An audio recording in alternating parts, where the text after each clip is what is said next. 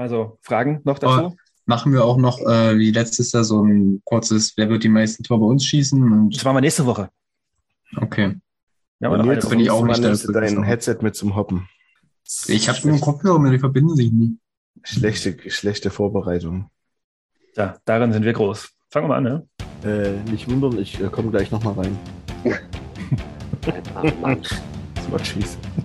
Das, das ist der erste Satz der, der Sendung. Chemie ist wie Fußball, Chemie ist Klassenkampf. Chemie, das ist wie eine Sucht. Aufstiegsspiele, Abstieg, Aufstieg, Deutsch, zehnmal deutscher Meister. Der Kloppi, weit, weit nach vorne, auf Buri. Gewinnt das Kopfballduell zu Druschki. Der kann mal überhaupt schießen. Und Tor!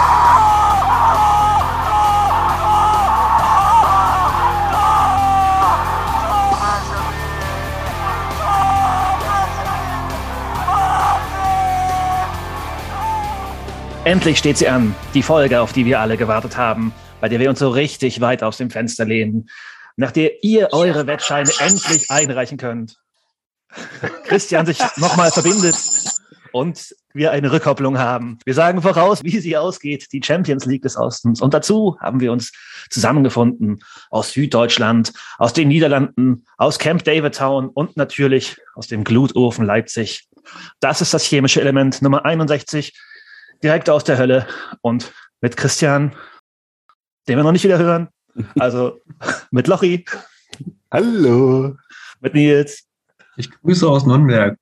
mit Max, Hallo? Bastian. Hallo oder wie wir Niederländer sagen, Hallo. Ich hoffe, Christian ist gleich da. Holy shit, ist das jetzt dein, ist das dein äh, Gag-Niveau für heute Abend? ja, das ist die, das, genau, das ist die Punchline, die erste. Ich habe Das war gesagt, Christian hallo. Sag mal, Das heißt sag mal Hallo, einfach Ich Christian. weiß nicht, wie es aussieht. Hi, grüßt euch. Sorry, ich muss hier nochmal das Gerät wechseln. Ja. Oh mein Gott, mein. Name ist ist warm. Jonas und wir starten jetzt mal fix mit den News rund um die BSG Chemie, bevor wir noch weitere technische und geistige Aussätze haben bei schlappen 38 Grad im Schatten. Fangen wir an mit einem Interview, was unser neuer Geschäftsführer Steve Bartelt in der LVZ gegeben hat. Und wir alle gelesen haben, ähm, wer mag mal kurz sagen, was da so drin stand und was ihr überraschend oder nicht so überraschend fandet, wie ihr es gelesen habt. Das war jetzt, glaube ich, auch seine erste längere Wortmeldung, meine ich. Nils, hast du es gelesen? Ja, schon ein paar Tage her. Also ich konnte es jetzt nicht so gut zusammenfassen. Was ich glaube, er hat vor allen Dingen äh, festgestellt, dass viel, viel, viel, viel, viel, viel Arbeit äh, zu tun ist im Verein. Und ähm, vor allen Dingen ähm, die Profession Professionalisierung in den Gremien und den Strukturen des Vereins quasi äh, vorangetrieben werden muss und der Verein vor allen Dingen genau da äh, ja, Hilfe braucht, die er wohl äh, uns, uns bringen kann. Ähm, und ja, einfach auch den Verein einfach immer weiter besser zu vernetzen. Das sieht er so ein bisschen als seine Aufgabe. Ähm, ja, also generell hat er halt gesagt, dass das, dass ähm, ja der Verein einfach aufgrund der rasanten sportlichen Entwicklung ähm, gar keine Zeit hatte, hinterher zu wachsen und da halt ständig an seine Grenzen stößt, die wir mit unserem ja fast ausschließlichen Ehrenamt im Verein haben. Und ja, er sieht sich da so ein bisschen als Koordinator oben drüber, um die Kräfte, die es gibt im Verein, richtig einzusetzen, in die richtigen Bahnen zu lenken und sicherlich auch neue Kräfte zu generieren und äh, da eben einfach die Entwicklung des Vereins an sich, äh, quasi abgesehen von der sportlichen Entwicklung, einfach äh, ja, voranzubringen und den Verein da zu professionalisieren. Was Also ich in dem Zusammenhang auch spannend fand, war ja eigentlich so ein bisschen seine Motivation, warum er eigentlich so aus diesem gemachten Nest dort so mehr oder weniger rausgegangen ist. So habe ich das zumindest gelesen. Ich weiß nicht, wie ihr das gelesen habt. Äh, Wel welches Das- Nest meinst du jetzt als gemacht? Äh, quasi das mit diesen Olympiastandorten, also quasi immer quasi in diesen verbeamteten Verhältnissen da rauszugehen. Also ich weiß gar nicht, ob die verbeamtet sind, aber zumindest ja Öffentlicher Dienst. relativ feste, feste Stellen, genau. Und ich fand Ich vermute eigentlich, mal, er, wär, er, wär, er wäre nicht oder er war nicht verbeamtet, sonst wäre der Wechsel nach draußen gar nicht so einfach. aber gefallen. zumindest, Öffentlicher in, Dienst ja, stimmt, hast natürlich recht. Aber so, dass man da sich irgendwie nicht so ja, ein Denkmal setzen kann, das fand ich irgendwie einen ganz, ganz spannenden Aspekt, über den ich mir vorher auch noch nie Gedanken gemacht habe. Aber klar, du landest dann, wenn du wahrscheinlich dort hier den Olympiapark in Augsburg aufbaust, in irgendeinem Buch, und richtig dran erinnern wird sich aber dann halt wahrscheinlich auch nur der Kanusport. Das ist jetzt mal eine steile These von mir. Und wenn du aber bei uns hier richtig was reißt, dann bleibst du wahrscheinlich mehr Leuten im Gedächtnis. Vielleicht hat er auch äh, ganz krasse Voraussichten, denn ich habe heute gelesen, dass der Kanupark äh, heute geschlossen wurde, weil der, die Lech zu wenig Wasser hat und jetzt die ganze Kanu-WM äh, auf der Kippe steht. Ah, okay. ist, es, ist es ein schlechtes Zeichen für uns oder ist es seine weite Voraussicht? Das muss ich auch schmunzeln jetzt gelesen haben. Also, also schmunzeln eigentlich ja nicht, aber äh, das ist meine. Ja. Ich glaube, es ist nicht der einzige Fluss, der zurzeit ein bisschen wenig Wasser führt.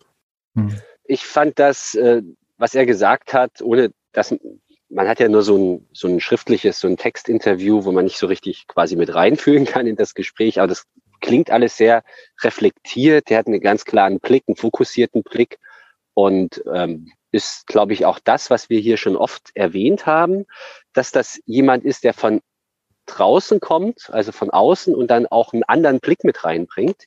Und ähm, nicht, weil das die Leute, die drin sind, das nicht könnten, aber das kann ja unfassbar bereichernd sein, wenn man da mal ähm, quasi alles auf Null setzt und nochmal anders draufschaut. Deshalb fand ich das sehr interessant und sehr vielversprechend, was er da gesagt hat. Und es klingt nach viel Arbeit, Lochi, genau. Ja, ich würde mich jetzt auch nicht so lange aufhalten, weil wir haben noch ganz viel vor. Ähm, und aber eine Sache, na gut, zwei Sachen haben wir noch auf jeden Fall, die ich ansprechen wollen würde. Denn gestern, also am Montag, war der Trainingsauftakt unseres Frauenteams. Ich war auch vor Ort, war auf jeden Fall sehr warm und sah aber auf jeden Fall sehr, also ich habe es mir angeguckt mit Freunden zusammen und habe gedacht, so, ja, ich würde jetzt nicht gegen die antreten wollen. Und äh, also auf jeden Fall, die trainieren zweimal die Woche, was ich nicht wusste. Und es steht auf jeden Fall auch fest, dass das Spiel am 28. August nach der ersten und auf Platz 1 stattfinden wird. Generell ist der 28.8. ein Tag, den ihr euch ganz rot in eurem Kalender ankreiden solltet. Denn da werden, ja, wird wohl noch ein bisschen mehr drumherum kommen. Gibt es einen Teaser, einen bisschen ominösen. Wenn eure ähm, Oma am 28.8. 70. Geburtstag feiert, dann fragt sie mal, ob sie mit euch reinfeiert oder so, weil am 28.8. solltet ihr auf jeden Fall alle in Leutsch sein. Das lohnt ja, sich. Ja, oder bringt einfach eure ganze Familie mit nach Leutsch. Ja. das, dort gibt's auch äh, Kaffee und Kuchen, weiß ich nicht, aber irgendwas zu essen. Mhm. Das findet er da auch. Mhm. Ja, also im Anschluss an das Spiel der ersten gegen ähm, Lichtenberg geht es dann für die Frauen im Landespokal gegen Mogolno. Genau, wir werden in der Woche vorher auch ähm, ja, mit Spielerinnen sprechen und euch dann noch mal ein bisschen einstimmen auf diese Partie. Wir haben noch ein waren paar denn, hm? waren denn äh, viele Leute gestern beim Trainingsauftakt der Frauen vor Ort und waren gegebenenfalls auch äh, Vereinsvertreter, Schrägstrich Vorstandsvertreter vor Ort? Vorstandsmitglied habe ich nicht gesehen. Der Trainer war auf jeden Fall kurz da.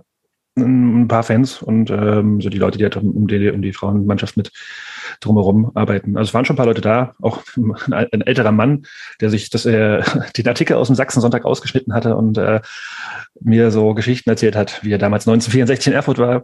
So. Menschen scheiden zum Trainingsauftakt doch gerne mal vorbeizukommen. Er hatte viel zu erzählen auf jeden Fall. Äh, ja. Das sind die Fans, die wir brauchen, die immer da sind. Jawohl, finde ich auch Oder gut. die die Frauen brauchen, äh, auf jeden Fall. Ja, Genau. Ähm, wir haben noch ein paar, paar Testspiele nachzuholen. Ähm, die eine hatten wir so erwähnt in der letzten Folge, das lief dann noch. Wir haben 5 zu 1 gegen Blau-Weiß gewonnen. Äh, logischerweise waren wir nicht da, weil wir aufgenommen haben, aber die ja, Propaganda, nein, also die Gerüchteküche sagt, das hätte wohl auch deutlich höher ausgehen müssen. Ja, Christian nickt, guckt komisch, wir wissen's. Ein bisschen höher ging es dann äh, die Tage drauf gegen Maccabi Bosma Tivon aus. 13 zu 0, was ich mir angeguckt habe live vor Ort. Und ich glaube, Lochi hat sich sogar im Stream angeguckt. Was man sich hätte nicht angucken müssen, war jetzt kein Gradmesser, aber auf jeden Fall eine sehr schöne Veranstaltung. Auch wenn es dieses Jahr nur 800 grob ähm, ZuschauerInnen in Leutsch waren. Am nächsten Tag ähm, hat unsere U17 den Ehrenpokal des SK Kochbar gewonnen im Rahmen des Internationalen Fußballbegegnungsfestes und unsere U15 ist Zweiter beim Max und Leo Bartfeld Cup geworden und äh, ich glaube die U14 auch Vierter, also ein ja also auch wenn das äh, Turnier jetzt nicht im Rahmen des Sportlichen unbedingt so mega hoch zu hängen ist, sondern es da um andere Sachen geht, haben unsere Jugendmannschaften da sehr gut abgeschlossen, finde ich. Ein Testspiel gab es noch gegen Hannover 2. Ich glaube, in Bersel im Harz war das wieder, ne? Ähm, das muss wohl sehr gut gestartet sein. Zwei Tore von Dennis Jeppel innerhalb einer Viertelstunde und dann kam Hannover in der zweiten Halbzeit zurück, hat ausgeglichen. Auch der Spielbericht las ich sehr kurz, deswegen aber nur so als Randnotiz, dass wir bisher, wenn ich es richtig im Kopf habe, gegen gleichklassige Gegner noch nicht gewonnen haben. Waren es quasi zwei Unentschieden gegen Hannover 2 und Nürnberg 2. Ja. Ähm, Christian. Gegen Nürnberg haben wir verloren. Haben wir verloren sogar? Hm. 1-0. Okay, Entschuldigung. Dann habe ich Aber es war ja auch direkt zum Anfang der Vorbereitung. Ja. Also da. Das Einzige, was ich noch auffällig fand bei Hannover, dass dort so in dem Spielbericht so unter dem Ticker drin stand, dass die wohl ganz schön zugetreten haben. Also, ja, keine Ahnung, ob das so sein muss. Also Ja. ich glaube, wir müssen Vorbereitungsspiele nicht so hoch hängen. Mhm. Die haben uns noch nie erzählt, wo es hingeht, glaube ich. Von daher, äh, ja. Äh, um nochmal, also ich habe das Spiel gegen äh, Bosma Tivon bis zum 3-0, glaube ich, geguckt und dann habe ich äh, auf Tour de France umgeschaltet. Ich glaube, Bastian auch, ne? Genau so. Es war sehr ähnlich, der Verlauf. Ja. War nicht, war nicht genügend äh, Bildschirme da, um alles gleichzeitig zu gucken. Von daher habe ich mich dann für das doch äh, etwas spannendere Sportereignis entschieden. Ja. Mm, Das äh, News, also vielleicht nur so kurz. Also die Spieltage 1 bis 6 sind jetzt terminiert. Es geht los auf jeden Fall ähm, gegen Babelsberg am 7.8. um 13 Uhr in Potsdam. Ja, ich muss noch meinen Dienstplan irgendwie umschieben, dass ich da hoffentlich da sein kann. Ansonsten ist das erste Heimspiel am Samstag, dem 13.8. gegen Altklinike im Alfred-Kunze-Sportpark.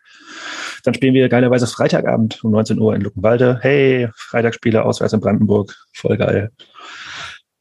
Und dann kommt am 28.8., wie gesagt, um 13 Uhr das Spiel gegen Lichtenberg. Sonntag spielen wir dann in Meuselwitz und dann haben wir ein Heimspiel gegen den BRK. Was mir witzigerweise noch aufgefallen ist, als ich die Spielplan durchgeguckt habe, ist, wir spielen das erste Mal in Berlin Ende Oktober. Das heißt, äh, wahrscheinlich werden wir dann in der Rückrunde äh, erstmal bis März nur auswärts nach Berlin fahren. Ne? also ohne, ohne Gewehr. Ja, weil wir haben zu Hause Altklinike, zu Hause Lichtenberg und zu Hause den BRK. Das heißt, unsere ersten drei Rückspiele sind dann in der Rückrunde in Berlin. Die A9 wird brennen. Ja, stimmt, der Punkt, ne, 9-Euro-Ticket kann man dann ja wahrscheinlich auch nur in abgewandelter Form. Das 69-Euro-Ticket. Das ist Ja. total toll. Außerdem, das 9-Euro-Ticket ist ja, also das bringt ja nach Berlin gar nichts, weil das scheiß Gekutsche mit der Regionalbahn nach Berlin, das ist äh, der absolute Hass. Da sollte sich die Bahn mal noch was einfallen lassen. Ja, aber das ist doch genau richtig so. Ich meine, in Berlin kannst du doch nur Lattenstramm ertragen und um Lattenstramm zu sein, brauchst du eine längere Hinfahrt.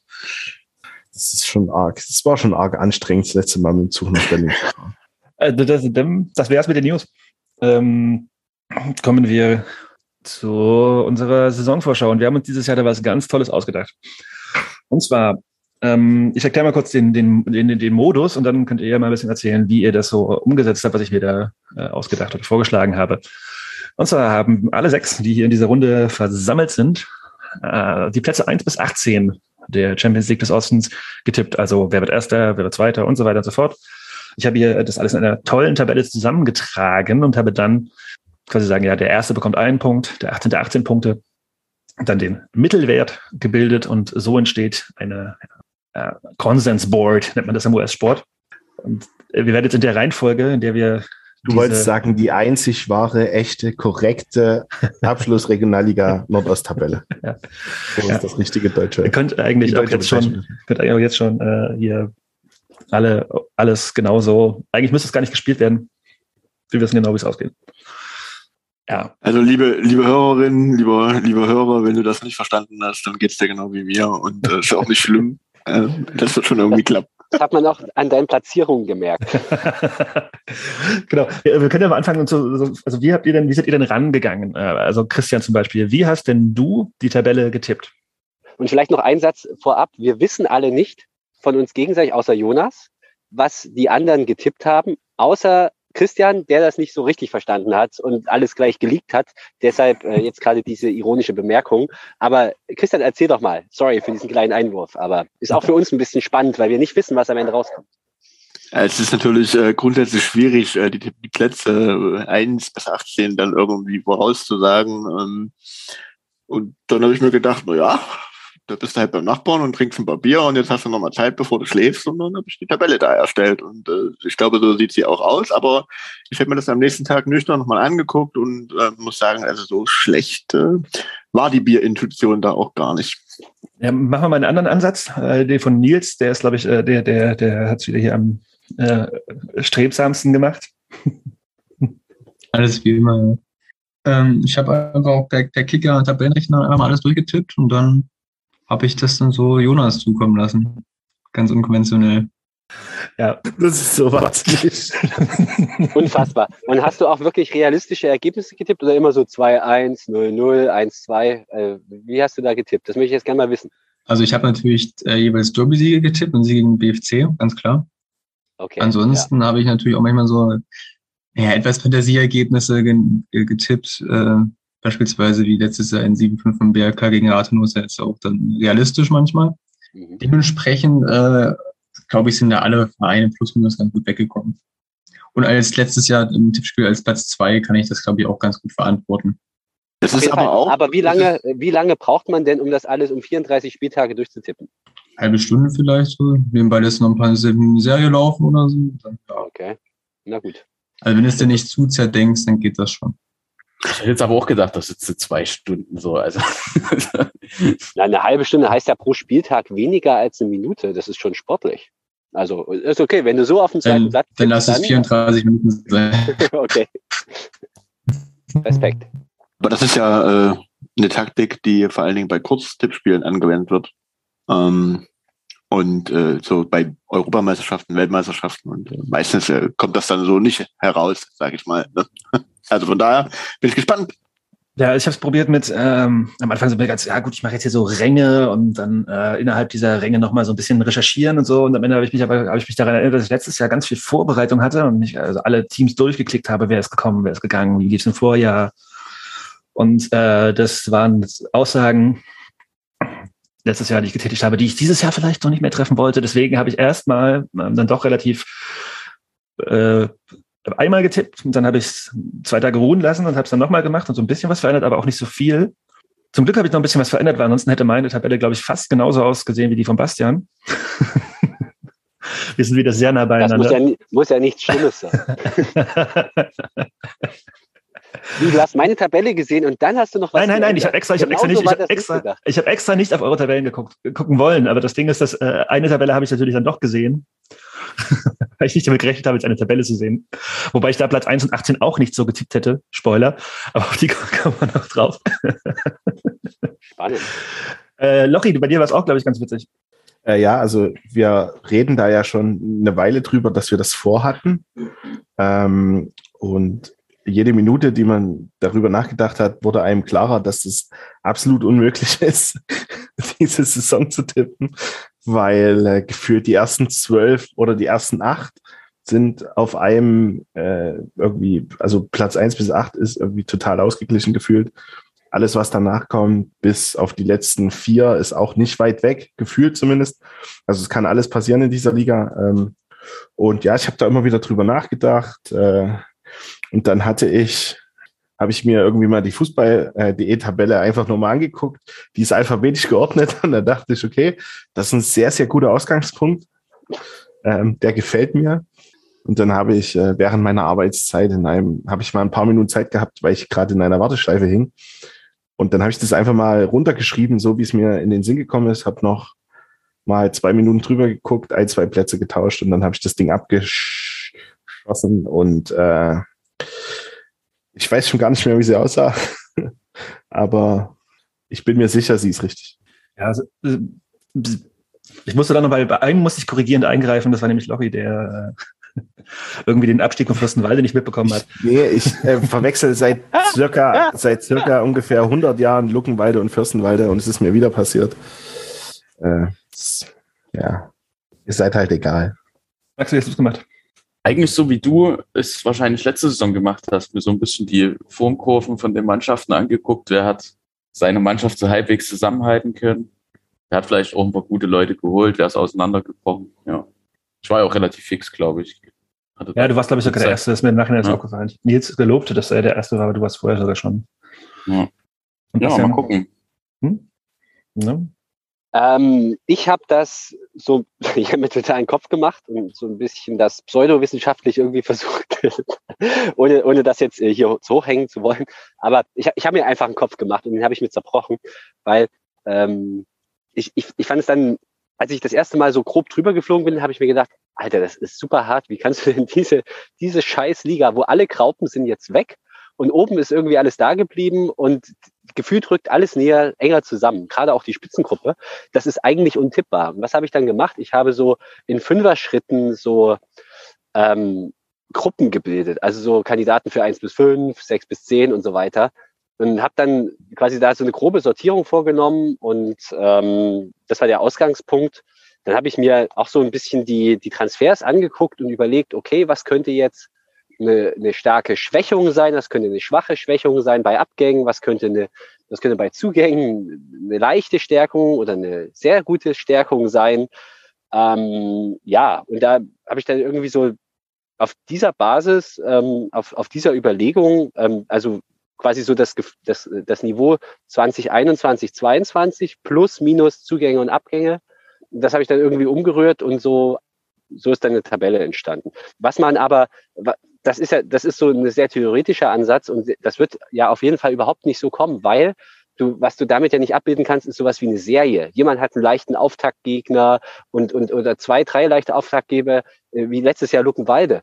Die, die sind wie krass durchgestartet und am Ende sind, wurden die richtig krass durchgereicht. Und äh, sowas kannst du halt, wenn du nur auf die Kader guckst, nicht antizipieren, finde ich. So, genug von mir. Gut. Ja. Ähm, das heißt, sehr verschiedene Ansätze und das, das ist ja das Gute, wenn man so verschiedene Ansätze mittelt, dass am jeden, auf jeden Fall am Ende das Richtige rauskommt.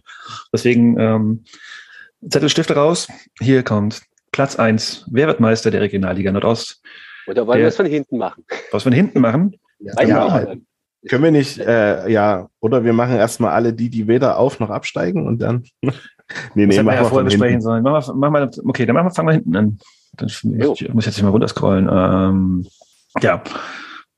Der Absteiger, der Tabellenletzte der kommenden Saison der Regionalliga Nordost ist Andreas Petersen mit Germania ah. Halberstadt.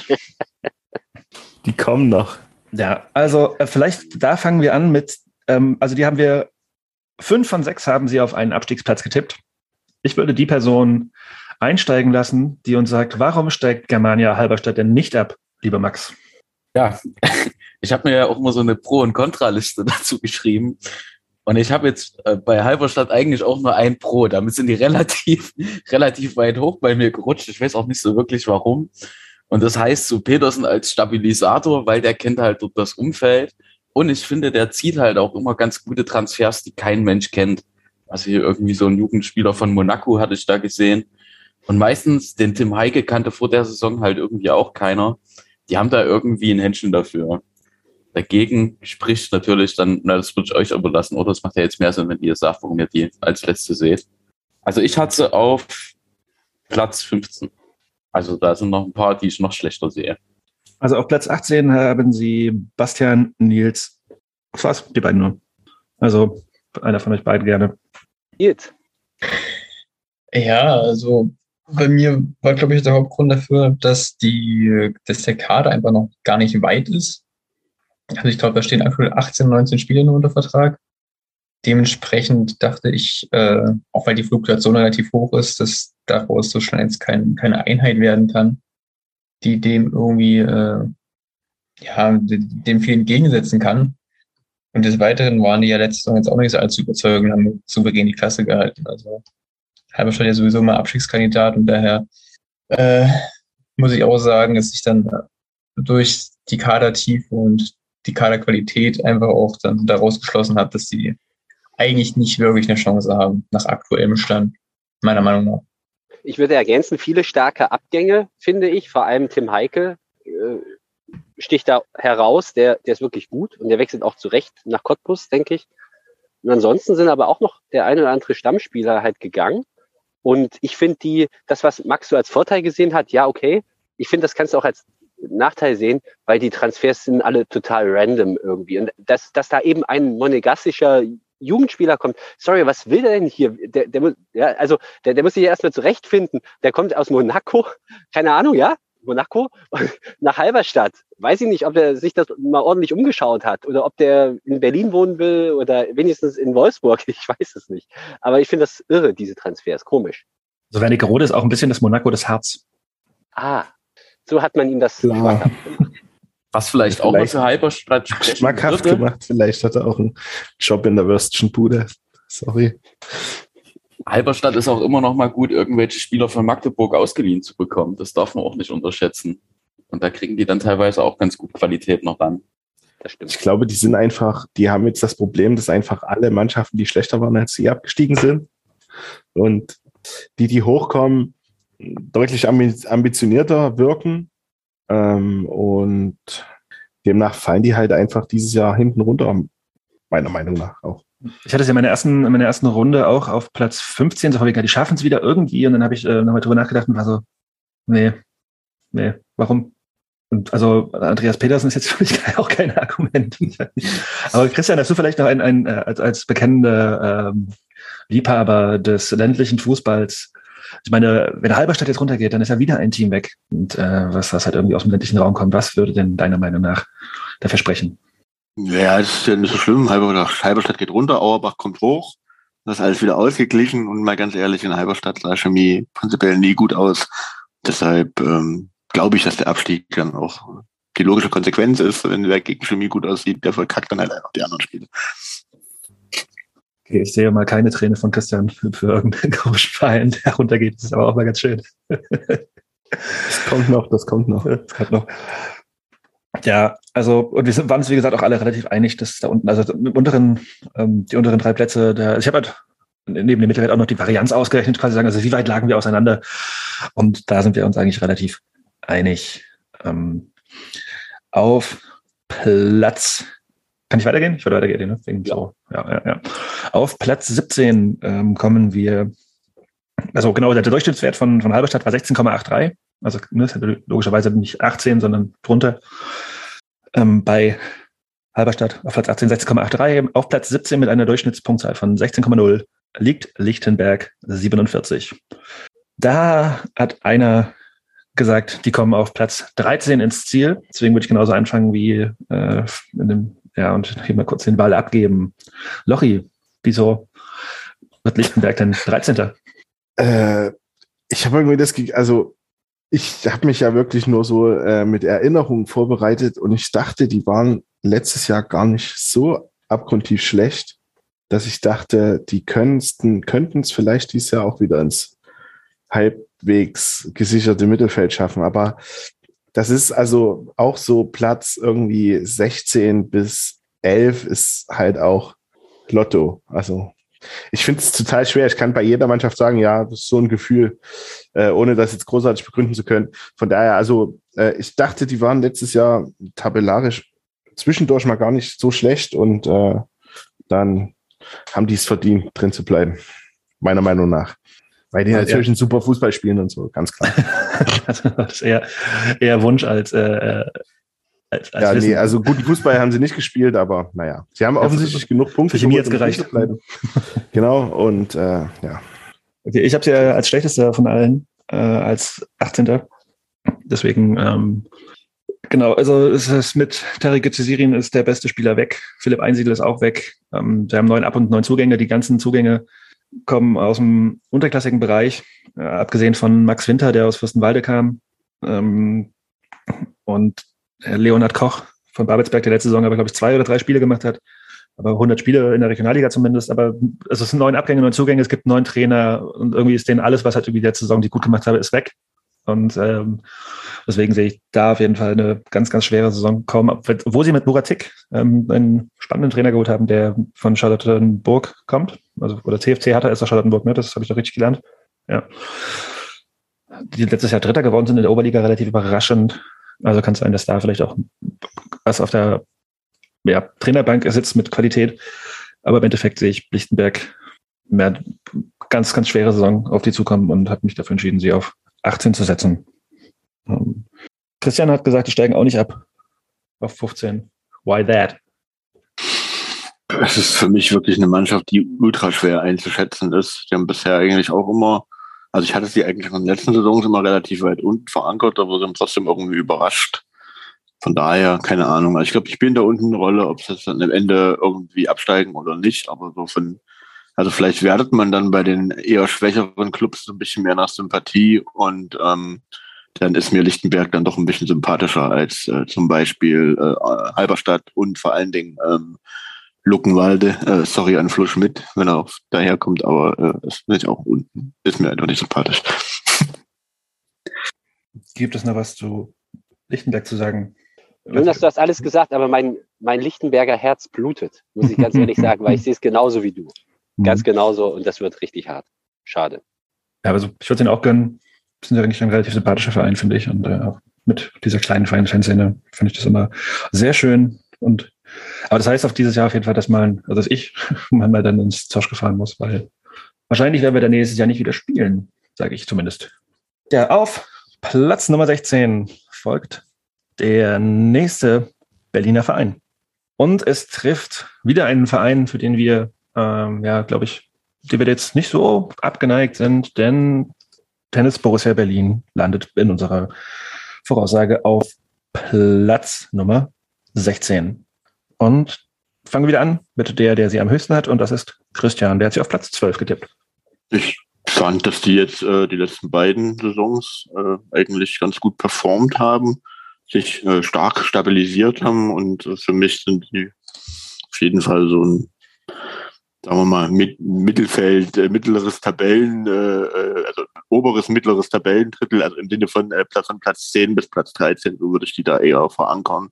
Und ich glaube nicht, dass die, ähm, so wie sie sich gefestigt haben in den letzten zwei Jahren, dieses Jahr groß mit dem Abstieg was zu tun haben. Deshalb überrascht mich tatsächlich ein bisschen, dass die anderen da äh, zu anderen Erkenntnissen gekommen sind. Max, du hast wir als Tabellenletzten getippt. Why there? Jo.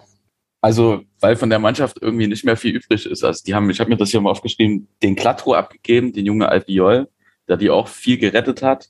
Chakmak, dann hat sich Kreiswald den ihren Innenverteidiger geholt.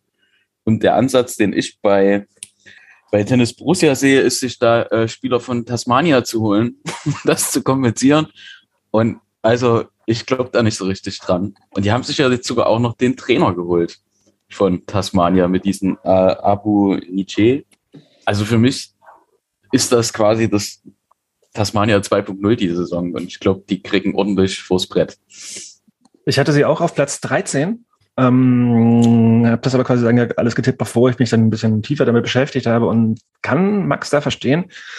15 Spieler haben den Verein verlassen, neun sind dazugekommen. Die großen Namen hat Max schon genannt. Und was halt ein krasser, also ne, klar, Marktwert und so, dies und das und jenes muss man nicht immer so drauf gucken. Aber wenn ein ja, Verein aus den unteren Regionen der Regionalliga Nordost ein Transfermarkt-Minus von 500.000 mit den Transfers kreiert, klar kommt da vielleicht noch ein paar dazu. Aber das ist schon mal eine ganz schön saftige Ansage. Ähm, bin ich auf jeden Fall auch gespannt. Für TB wird es eine lange Saison und vor allem ist es ja, nee, gut, es ist die dritte Saison, aber eigentlich ist es ja quasi fast die zweite, weil letztes Jahr waren die beiden Aufsteiger ja so desolat, dass es da ja für TB hart wird. Auch wenn ich sie auf 13 getippt habe. Ähm, ja, Ergänzungen von euch. Nils hat sie auch auf 17, Bastian auf 16, Lochi auf 16. Ja, also bei mir ist auch mir fehlen einfach ein bisschen die Alternativen für Mannschaften, die noch schlechter sein sollen als die. So, das ist halt, äh, ja, wie Max schon sagt, da ist echt offen. Also, ja, ja, genau. Es gibt wenig, äh, wenig, äh, die da irgendwie ähm, drunter fallen noch so vom Gefühl her. Von daher denke ich, dass es für die auch recht schwer wird. Also die hatten ja, glaube ich, äh, die, die haben also viele, viele enge Spiele, glaube ich, auch gehabt letztes Jahr und haben sich oft so also haben sie immer so über Wasser gehalten, so im Mittelfeld auch, aber ähm, ja, so richtig überzeugend war das auch nicht. Äh, von daher, und ja, wie Max schon sagt, Tas Tasmania 2.0, also quasi eine Mannschaft äh, einzusetzen, die schon mal abgestiegen ist, samt Trainer. Weiß nicht. Tasmania 2.0 äh, finde ich ein ganz schön hartes Urteil, weil die haben in der Rückrunde einen, einen Punkt geholt. Gut, aber ähm, ich denke, dass bei TB find, ich finde es äh, so emotional persönlich auch irgendwie schade. Das sieht bei denen einfach nicht so gut aus. Der Markus Ziesche ist ja gegangen. Schon, das war relativ laut, der Abgang im Frühjahr, unter Verweis darauf, dass ihm die Ambitionen dort zu gering sind. Und was wir jetzt sehen, wenn du auf die Transfers guckst, ist genau das.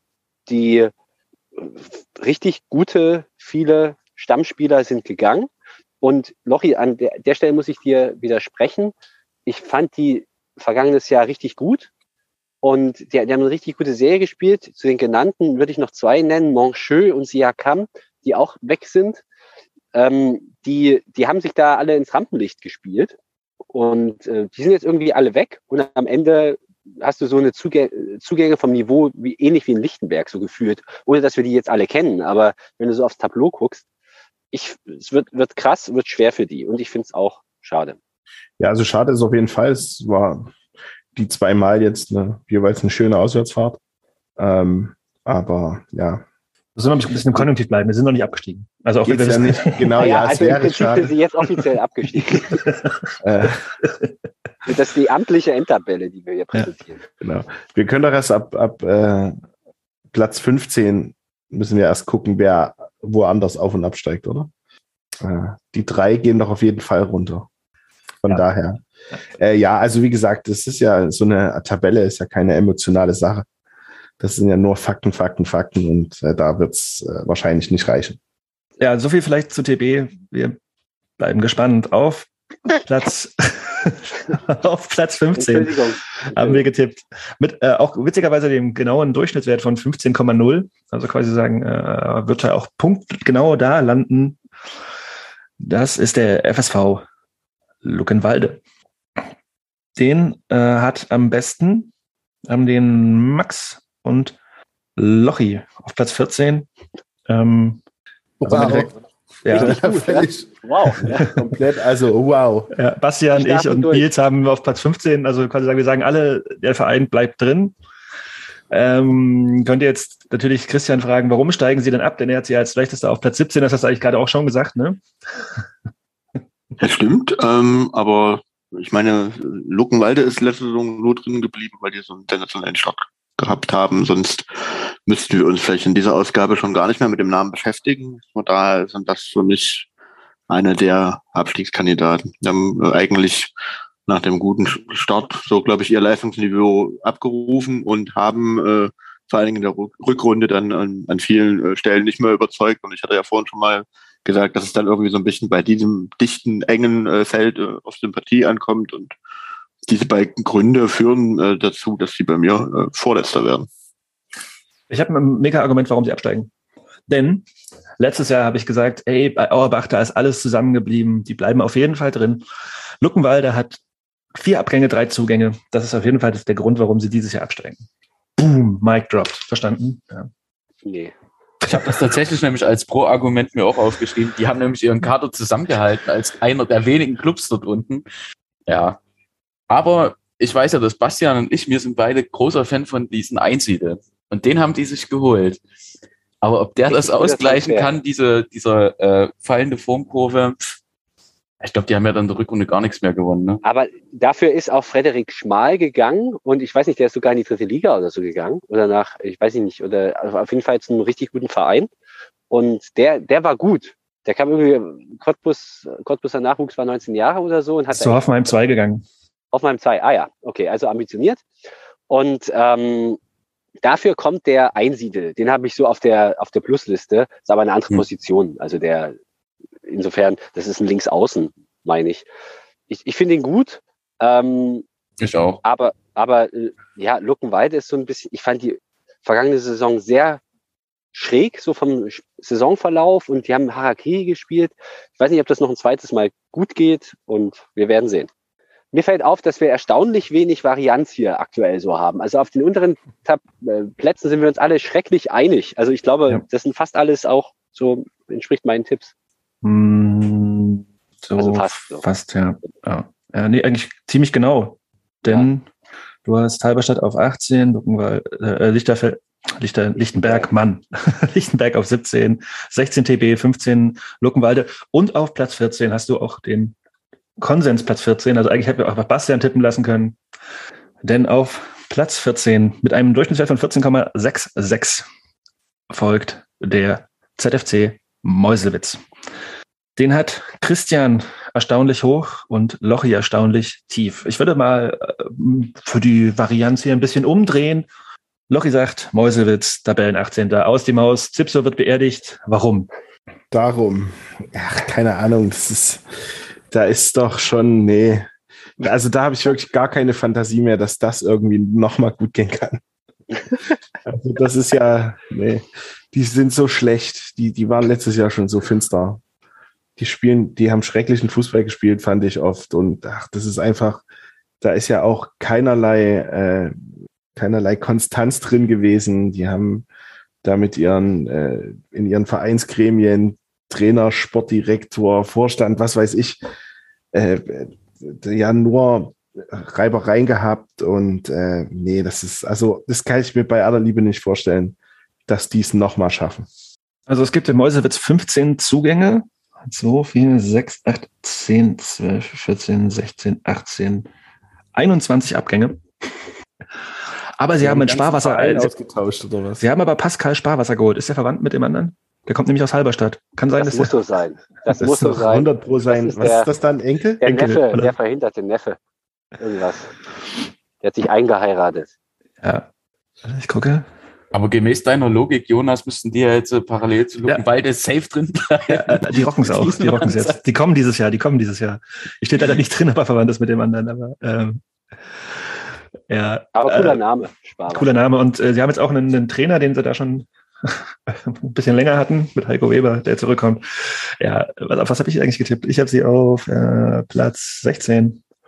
Es gibt einen, der ist sehr optimistisch. Der bringt hier ein bisschen die Varianz rein. Christian, komm. Die Varianz Meuselwitz wird Zehnter. Äh, Begründung ist, da kehrt jetzt endlich Kontinuität ein. Begründung ist, äh, Meuselwitz ist so ein bisschen ähm, das Hertha BSC der äh, Regionalliga, also nicht das Hertha BSC 2 der Regionalliga, sondern das Bundesliga Hertha BSC. Da wurde nämlich in dem letzten halben Jahr in Meuselwitz eine ganze Menge umgebaut. Da wurde Ruhe reingebracht und ähm, jetzt greifen die an, jetzt kommen die. Das erzählt Bastian seit zwei Jahren. Ich sehe so ein bisschen, dass ich dieses Jahr die Aufgabe übernehmen muss, euch immer wieder sagen äh, zu müssen, dass Meuselwitz kommt und die werden Zehnter, denn das ist nicht der Schmetterlingseffekt, sondern der Sparwassereffekt. Sehr poetisch. Großartig. Vielen Dank für diese Performance. Als, als verschiedener Mäusewitz-Experte möchte ich auch noch natürlich was sagen. Genau. Weil die Frage, neuer Trainer, neuer Trainer oder alter. Trainer? Also einerseits möchte ich sagen, dass wenn der ZFC Mäusewitz ein Bundesliga-Verein wäre, dann natürlich der FC Augsburg, keine Frage. Des Weiteren äh, kann ich die Tipps Richtung Abschließplatz natürlich verstehen, denn der Kader hat sich, glaube ich, auch wieder marktwerttechnisch wie bei TB wahrscheinlich sehr stark nach unten bewegt. Man hat zwar äh, mit Johannes Pistol und Theo Gildenbring zwei ganz gute Fußballer vom Absteiger aus Rathenow geholt, aber man hat im Test gegen Aue gesehen, auch wenn er nur 2 zu 3 verloren ging, äh, hat man, glaube ich, gefühlt auch nur drei Schüsse im ganzen Spiel abgegeben. Da, da ist spielerisch sehr viel Luft nach oben. Ähm, soll ich noch weitergehen? Müssen wir überschneiden, Jonas?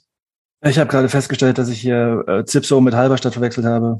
Gerade so quasi sagen, Sparwasser ist nach Halberstadt gegangen und äh, ähm, nicht nach Meuselwitz. Mann. Deswegen war der mir nämlich auch nicht bekannt. Oh, ey, ist einfach echt zu warm. Wow, also Oh. Aber das, das zeigt, das sagt doch alles. Das sagt alles darüber. Man, man muss sich nicht vorbereiten. Man sollte sich besser nicht vorbereiten, anstatt hier irgendwelche Fantasietransfers zu tun. Aber mein großes Pro-Argument für Klassenhalt im ist auf jeden Fall Heiko Weber, weil das war der einzige Trainer seit 20 Jahren gefühlt, der da Ruhe reinbekommen hat. Und ich glaube, das schafft er wieder. Oh, Mann. Also diese, also nochmal zur Ergänzung, oh Mann, das muss, muss ich schneiden, ich weiß es nicht, egal, scheiß drauf. Ey, wir machen Fehler. Es ist real, wir machen Du Fehler. Das sind Menschen. Es ist alles live, es ist alles live. Alle, alles Jonas, live, ja. Jonas, du machst Fehler, nicht? ja, weil ich halt auch alles machen muss. Weißt du, wenn man nichts macht, sich einfach hier zurücklehnt, schön, ja. Jetzt erzähl doch mal den Fehler, mein Lieber. Was bitte? Den Äh, Fehler erklären. Den Fehler jetzt noch erklären? Nee. Habe ich doch gesagt. Also ich habe ja gerade, dass ich gerade, ich bin verrutscht einfach. Ich habe ja bei Transfermarkt ähm, Germania Halberstadt und äh, Meuselwitz, weil die genau untereinander liegen, äh, äh, vertauscht und diese ganzen krassen Abgänge, Zugänge, das war alles Halberstadt. Und auch der Sparwasser Pascal kommt, ist bei Halberstadt, kommt aus der U19. Also quasi sagen, nix Sparwasser im Meuselwitz, der bleibt da schön in der Nähe von Magdeburg. Äh, und bei Halberstadt ist es nicht so eine krasse Fluktuation. Es sind zwei, vier, oh, jetzt habe ich mich. Oh. Die Verwandtschaftsverhältnisse müssen wir auf jeden Fall noch klären. Ja, da kann man mal- in Halberstadt anrufen. Das sind ja sowieso Genau alle da verwandt. ruft Strafanruf in Halberstadt. Ähm, Meuselwitz hat zwei, vier, sechs, acht Ab äh, Zugänge und ähm, also ja, ist nicht ganz so krass. So, vier, sechs, acht, zehn, elf Abgänge. Der Keeper vor allem ist der einzige Name, der mir da großartig was sagt, mit Hamroll, der weg ist zum BFC. Hm. Ich- Ja, es ist auch ein Kilian Senkball weg, der bei RB lange in der Jugend gespielt hat und auch beim FC Bayern 2. Mit dem sogar Ja. aufgestiegen in die dritte Liga damals Genau, als ja. Captain. Genau. Also Auch ein Ben Luca Moritz, der letzten Jahr eigentlich zum Spiel was nach Erfurt gegangen, in seine Heimat zurück. Also, und René Weinand hat aufgehört nach 20 Jahren in Mäusewitz. Also, es ist jetzt schon nicht so, dass da kein wichtiger Spieler weg wäre.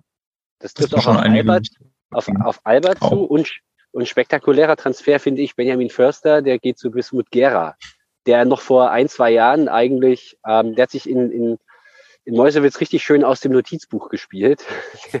Weiß nicht, der war ja überall in, in Altklinike, in, beim BFC Dynamo, der war vorher beim Chemnitzer FC, hat richtig gut performt. Und jetzt hat er eine Graupensaison gehabt in Mäusewitz und ja, ist 32 und geht nach Gera. Finde ich interessant.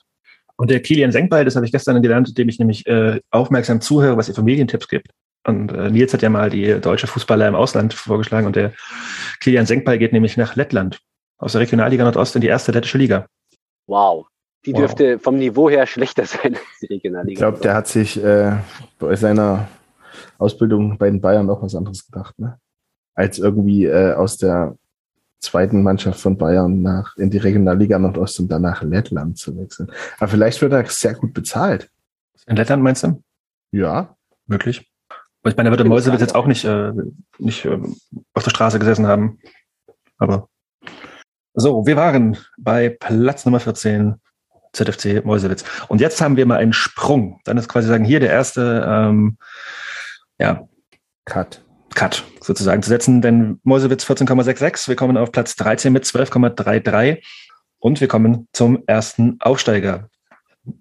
Der, der die aufmerksame Zuhörerin wird festgestellt haben, ja, die beiden Aufsteiger gehen nicht runter. Keiner von uns hat einen der beiden Aufsteiger auf einen Abstiegsplatz getippt. Die kommen jetzt auch hintereinander weg. Und wir fangen an mit dem nördlicheren, denn auf Platz 13 steht Greifswald. Ähm, Christian und ich, nee, Christian und Bastian haben sie beide auf Platz 11 getippt. Lochi ist noch der pessimistischste mit, nee, Quatsch, stimmt gar nicht. Nils hat sie am höchsten mit 10. Hab ich auch wieder geil markiert hier. Ähm ja, ich habe das, na gut, gestern in der Hitze gemacht. Ähm, nicht so schlimm. Fangen wir einfach an mit Nils. Komm, warum Kreiswald Platz 10? Wegen Ostsee. ja, sie Wegen haben ja- Kernkraftwerk. Da herrscht, da herrscht Die eine BSG Luft, Kernkraftwerk. das ist schwer zu spielen. Das ist ähnlich wie wenn man Ja. in Vivien ran muss oder so, ne? Die haben ganz gute Transfers einfach gemacht, würde ich sagen. Tom Weiland vom VfL Bochum bekommen, äh, den Bibilja vom, von TB Berlin, Abor Bak- Pak- Paka Kakbo zum, zum äh, Brecher.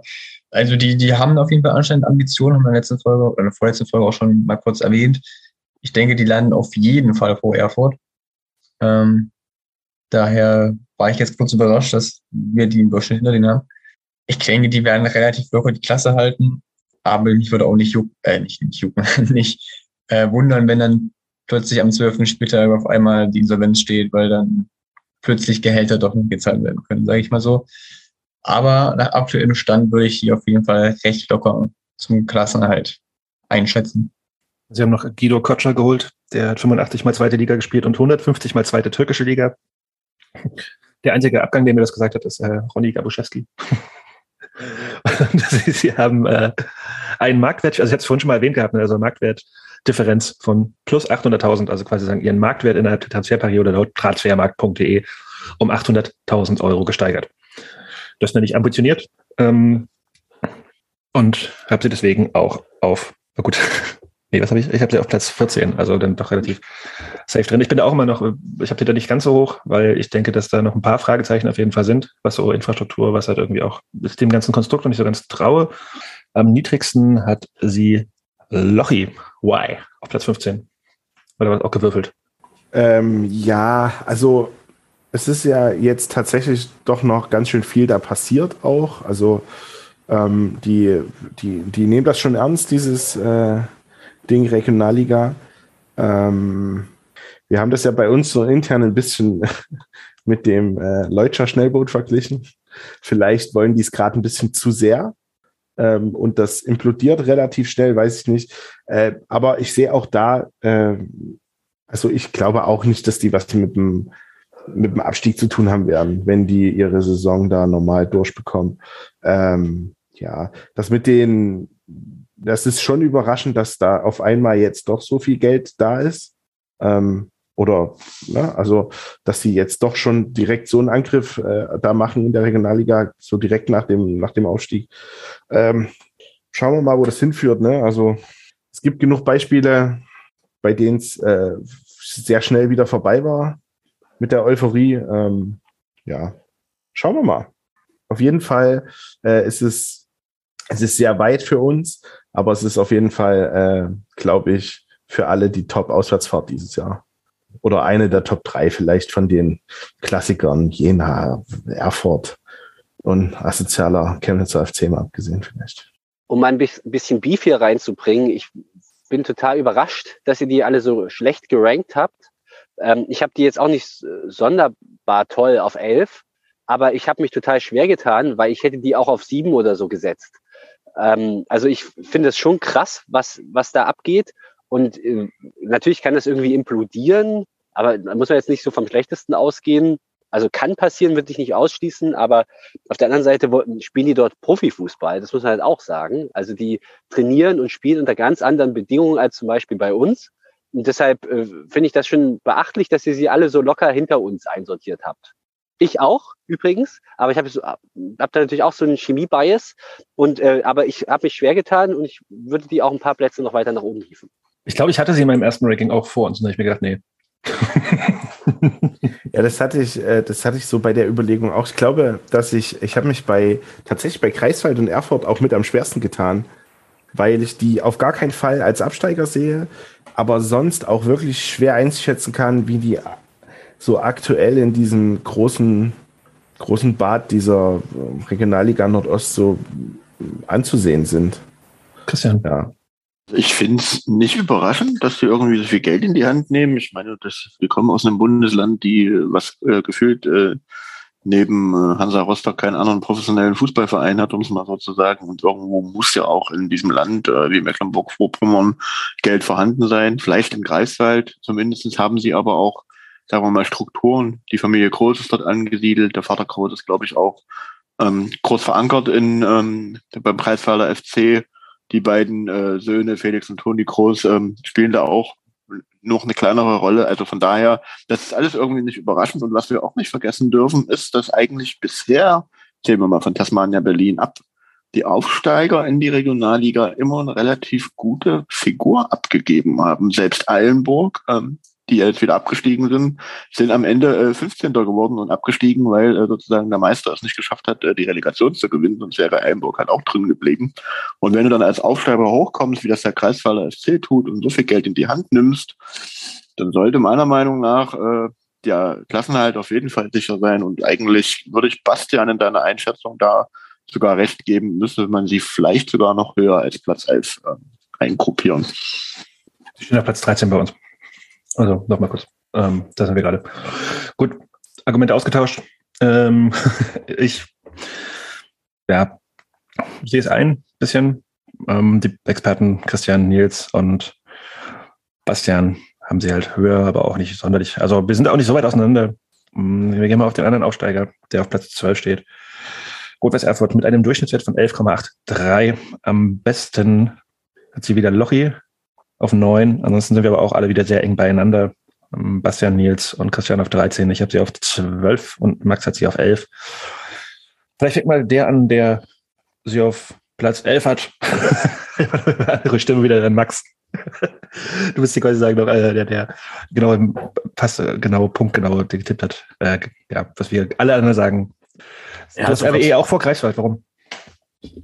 Also bei Greifswald ist es bei mir eher die Missgunst. Ich habe mich zum Anfang sehr über die äh, drüber gefreut und dann habe ich mich halt, wie es vor uns schon anklingt, also ohne jetzt sehr auf Greifswald nochmal einzugehen, aber weiß nicht, da die Mannschaft so zu zerflicken, da irgendwelche 30-Jährigen zu holen, die da irgendwie besser sein sollen. Also ich, ich gönn's denen irgendwie nicht mehr so sehr, wie ich mich zum Anfang gefreut habe, wo dann so absehbar war, wie die das Ding Regionalliga angehen. Und dann ja auch noch mit erhobenen Zeigefinger in die Liga kommen und sagen, sie wissen, wie die Regionalliga geht. Und das funktioniert nur mit Profifußball und alle, die es anders machen, machen es schlecht. Hat für mich jetzt nicht unbedingt sehr viel Sympathie aufgebaut. Ja, bei Erfurt denke ich, die haben schon irgendwie einen großen Umbruch, den die irgendwie managen müssen. Weil Oberliga, da kannst du halt auch relativ gut durchgehen. So, also das ist uns ja auch schon einmal direkt sogar als Aufsteiger in der Liga gelungen. Bei denen denke ich halt einfach, die werden mit dem Abstieg nichts zu tun haben, aber gleichzeitig läuft dort irgendwie eine Insolvenz. Die haben einen Investor, der sich dauernd versucht, irgendwie auch in die Öffentlichkeit reinzustellen. Dann finde ich das auch sehr dubios, dass dann der Sohn auch mit in den Trainergespann drin ist.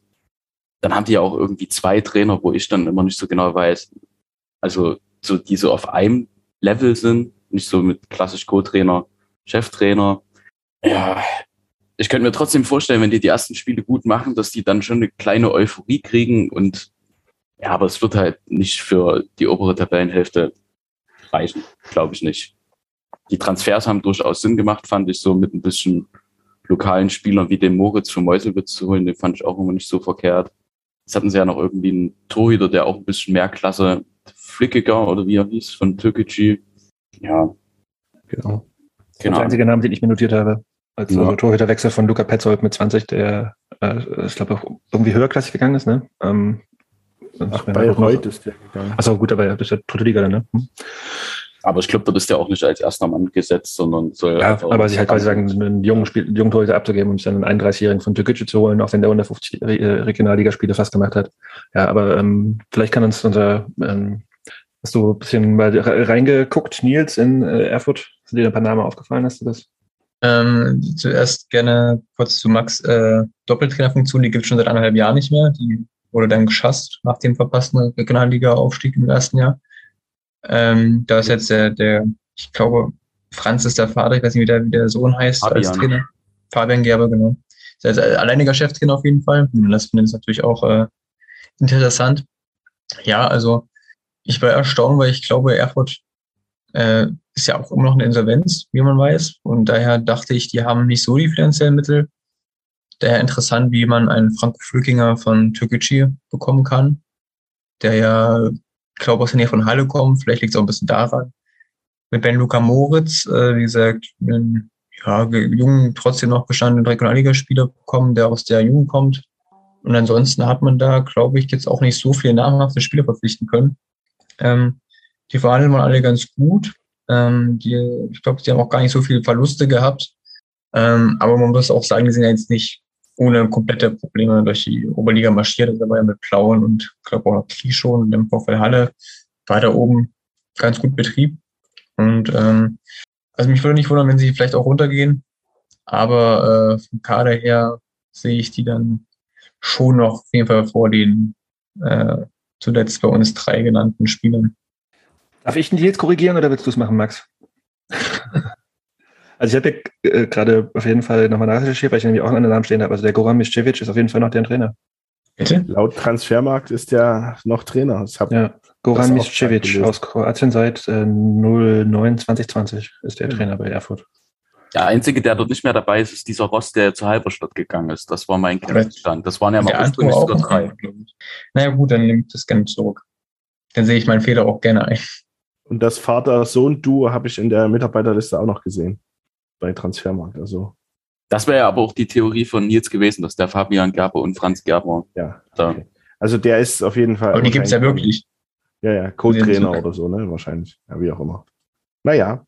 Aber auf jeden Fall ist der, äh, also laut Transfermarkt, der, der kroatische Sportsfreund da noch angestellt. Und auch laut Sport.de und so. Ich habe gerade nochmal doppelt gecheckt und Vereinsseite gehen, aber ja. Wir haben jetzt einen Fehler nachgewiesen. Wir haben jetzt einen Fehler nachgewiesen. Bastian, was denkst du denn? Ich habe das Gefühl, dass in Erfurt relativ viel Druck auf dem Kessel ist. Also man will schon kurzfristig Erfolge haben. Und ich fand die Mannschaft schon im vergangenen Jahr nicht so verkehrt. Die hatten ja in der laufenden Saison den Omario Hairula geholt, der äh, als Viertligaspieler, wo er sicherlich auch leicht einen anderen Vertrag gefunden hätte, dann einfach mal in die Oberliga geht und dort dann auch recht gut performt. Der ist nur so als kleines Schlaglicht. Und äh, ich finde das auch super dubios, wie das da mit diesen personellen Machenschaften ist. Und äh, dann werkelt ja im Hintergrund immer noch dieser komische Insolvenzverwalter Reinhard. Der, der ist ja wirklich mega komisch. Und äh, also der gibt auch nach außen eine ganz seltsame Figur ab. Da wird dauernd im Verein auch gegen ihn geschossen oder aus dem Umfeld. Man, man, das, und es ist sehr schwer zu durchleuchten bis heute, finde ich, wer hat da welche Interessen. Aber das ist, glaube ich, das Problem. Da gibt es verschiedene Kräfte, die an den Verein zerren. Das kann nicht gut sein. Und ich glaube nicht, dass sie langfristig Erfolg haben. Ich glaube auch, die schaffen den Klassenerhalt. Vielleicht nicht locker, aber die schaffen das. Übrigens, äh, Erfurt richtig gute ICE-Anbindung. Also die, ich glaube, die, die weltbeste ICE-Anbindung in Deutschland und deshalb kommt man auch aus München da super gut hin. Und aus Halle, keine Ahnung. Und die, ja, also deshalb werden wir sehen. Ich finde die, ich, ich denke, die werden drin bleiben, sehe die aber deutlich schwächer an, also oder durchaus schwächer an als Kreiswald. Ja, du, hast, du hast sie auf Platz 13, Kreiswald auf 11. Also, ja. Ähm, genau durchaus schlechter. Dann kommen wir zu dem Verein, den du auf 12 getippt hast. Also im Durchschnittswert äh, ist jetzt wieder so ein kleiner Cut von 11,83 von Erfurt auf Platz 12 zum Platz 11, der einen Durchschnittswert von 9,17 hat, also von 11, also fast 12 auf 9. Platz 11, Hertha BSC 2. Genau, Bastian hat sie auf 12, Lochi hat sie auf 12, und Christian hat sie auf Platz sieben. Christian, das wäre noch besser als letztes Jahr. Gibt es einen anderen Grund als Nada El Jindawi, warum Hertha besser ist als letztes Jahr? Naja, ich habe äh, mein, mein Tipp abgegeben, bevor ich wusste, dass in Zukunft jedes Hertha-Spiel nicht zu Ende gespielt werden kann, weil äh, da scheinbar Menschen auf den Platz stürmen können, um sich Live-Autogramme zu holen. Das war äh, zu dem Zeitpunkt meiner Tippabgabe äh, noch nicht der Fall. Hey, nee, Spaß beiseite. Ich glaube, die äh, Hertha ist halt immer so ein Team, was man irgendwie ganz gut in, im Mittelfeld der Platz, äh, Tabelle platzieren kann.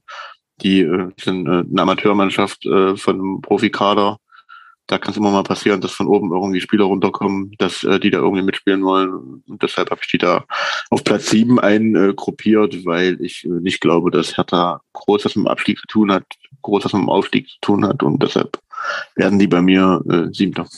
Ja, ich glaube, wir müssen mal ganz kurz über diese Szene im Testspiel gegen Tasmania nochmal sprechen. Ich habe es in den News nicht mit drin gehabt, weil ich dachte, wir sprechen jetzt darüber.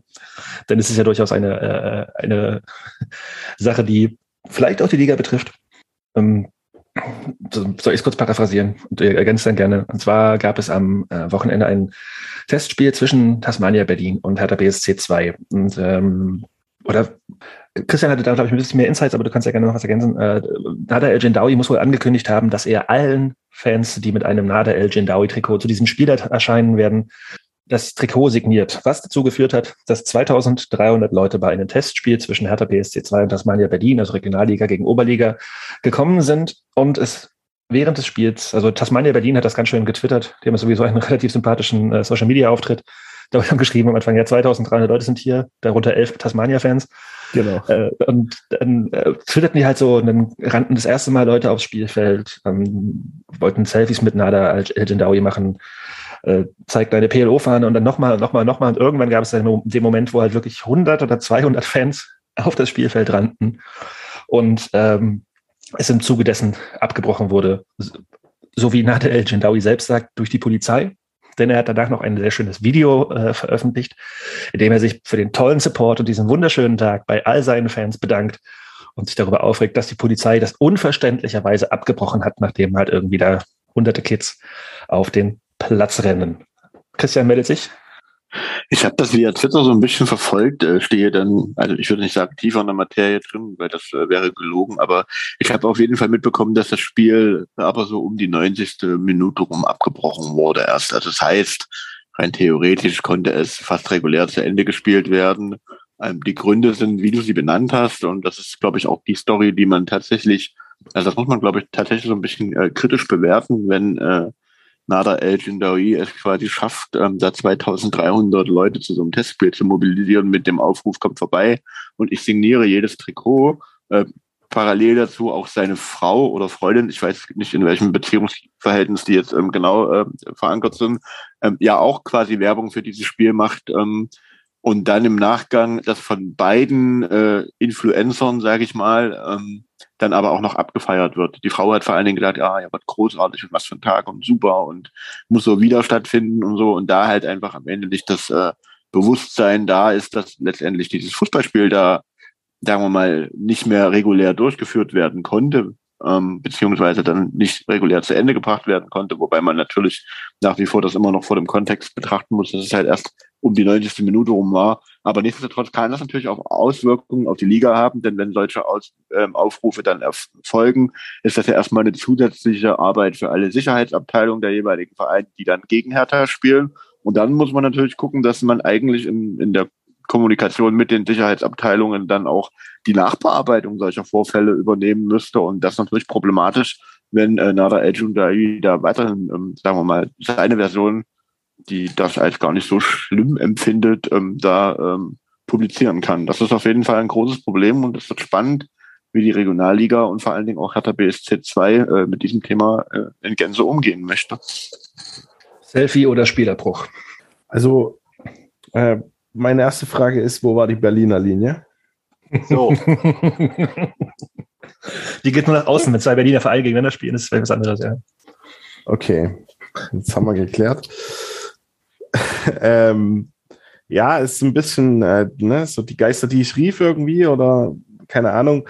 Äh, offensichtlich ist zumindest die äh, Vorbereitung für äh, Nada El Chindawi nur ein, nur ein äh, PR-Gag oder also er hatte ja letzte, also letzte Saison hieß es ja immer noch, dass er ähm, also ne, im Rahmen der Mannschaft und im Rahmen des Vereins und, und, und äh, in der Kabine und beim Fußball eben Fußballer ist und äh, sich darauf auch konzentriert und die Mannschaft äh, um ihn rum auch immer gesagt hat, dass er ein toller mannschaftsdienlicher Dude ist und so weiter. Ähm, ich fand, dass wir ja auch während der Saison schon festgestellt haben, dass da auch echt ganz schön viel Luft dahinter ist. Äh, ne? Also, dass er jetzt nicht so der sympathischste Typ ist. Wir sind aber auch nicht seine Zielgruppe, also von daher okay. Ähm, aber das, ich finde es auch wirklich schwierig, äh, wenn das jetzt so weitergeht. Ne? Also, okay, das war jetzt wahrscheinlich sein erstes Spiel.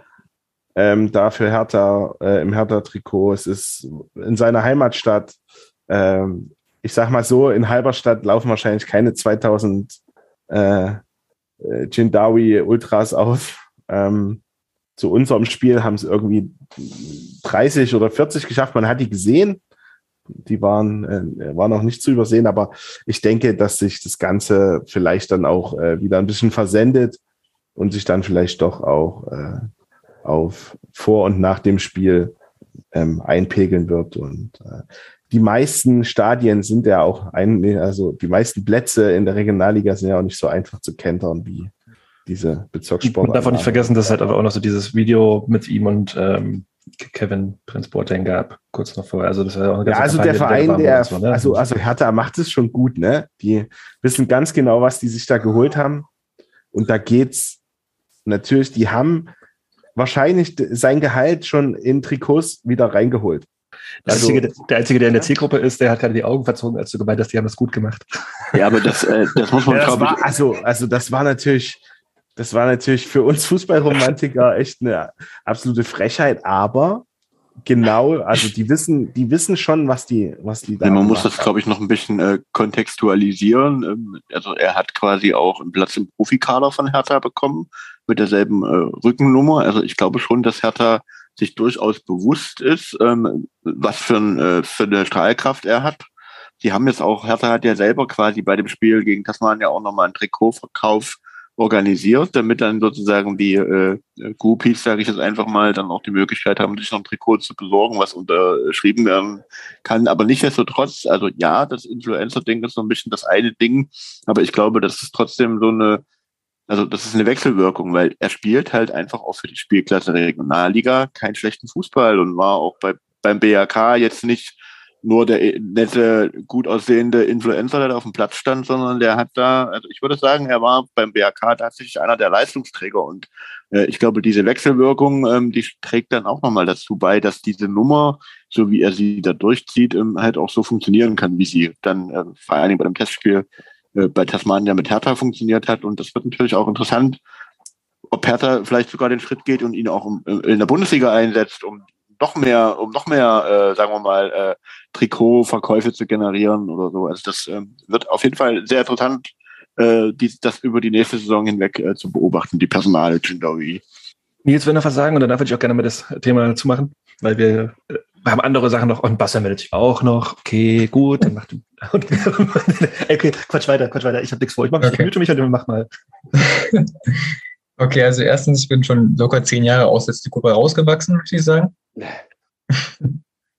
Zweitens, das Video ist natürlich für das, was es gemacht ist, äh, ganz gut gemacht, keine Frage. Aber es ist auch sehr schmalzig.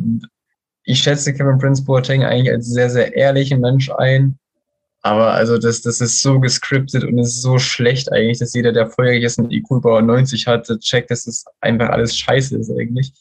Des Weiteren ähm, finde ich interessant, wie sich Jindawi da selber auch für ausschlachten lässt. Also natürlich würde er auch davon finanziell profitieren, keine Frage. Ähm, ich persönlich schaue gerne mal bei Mannheimer Niklas Wilson Sommer rein. Also der ist auch so Streamer und bisschen mehr auf Gaming bezogen. Ähm, aber der hat auch vor kurzem selbst gesagt, äh, dass er sich eben nicht sowas vorstellen kann, dass er da als sich als Fußballspieler und als Spieler von Waldhof Mannheim so ausschlachten lässt, als mediale Person der Öffentlichkeit. Und ich glaube, daran würde Elgin Dowie auch ganz gut dran tun, dass auch gerade sowas eben nicht nochmal passiert, dass man da ein bisschen das, das Feuer rausnimmt und dann eher als Fußballer da steht und nicht nur als Influencer.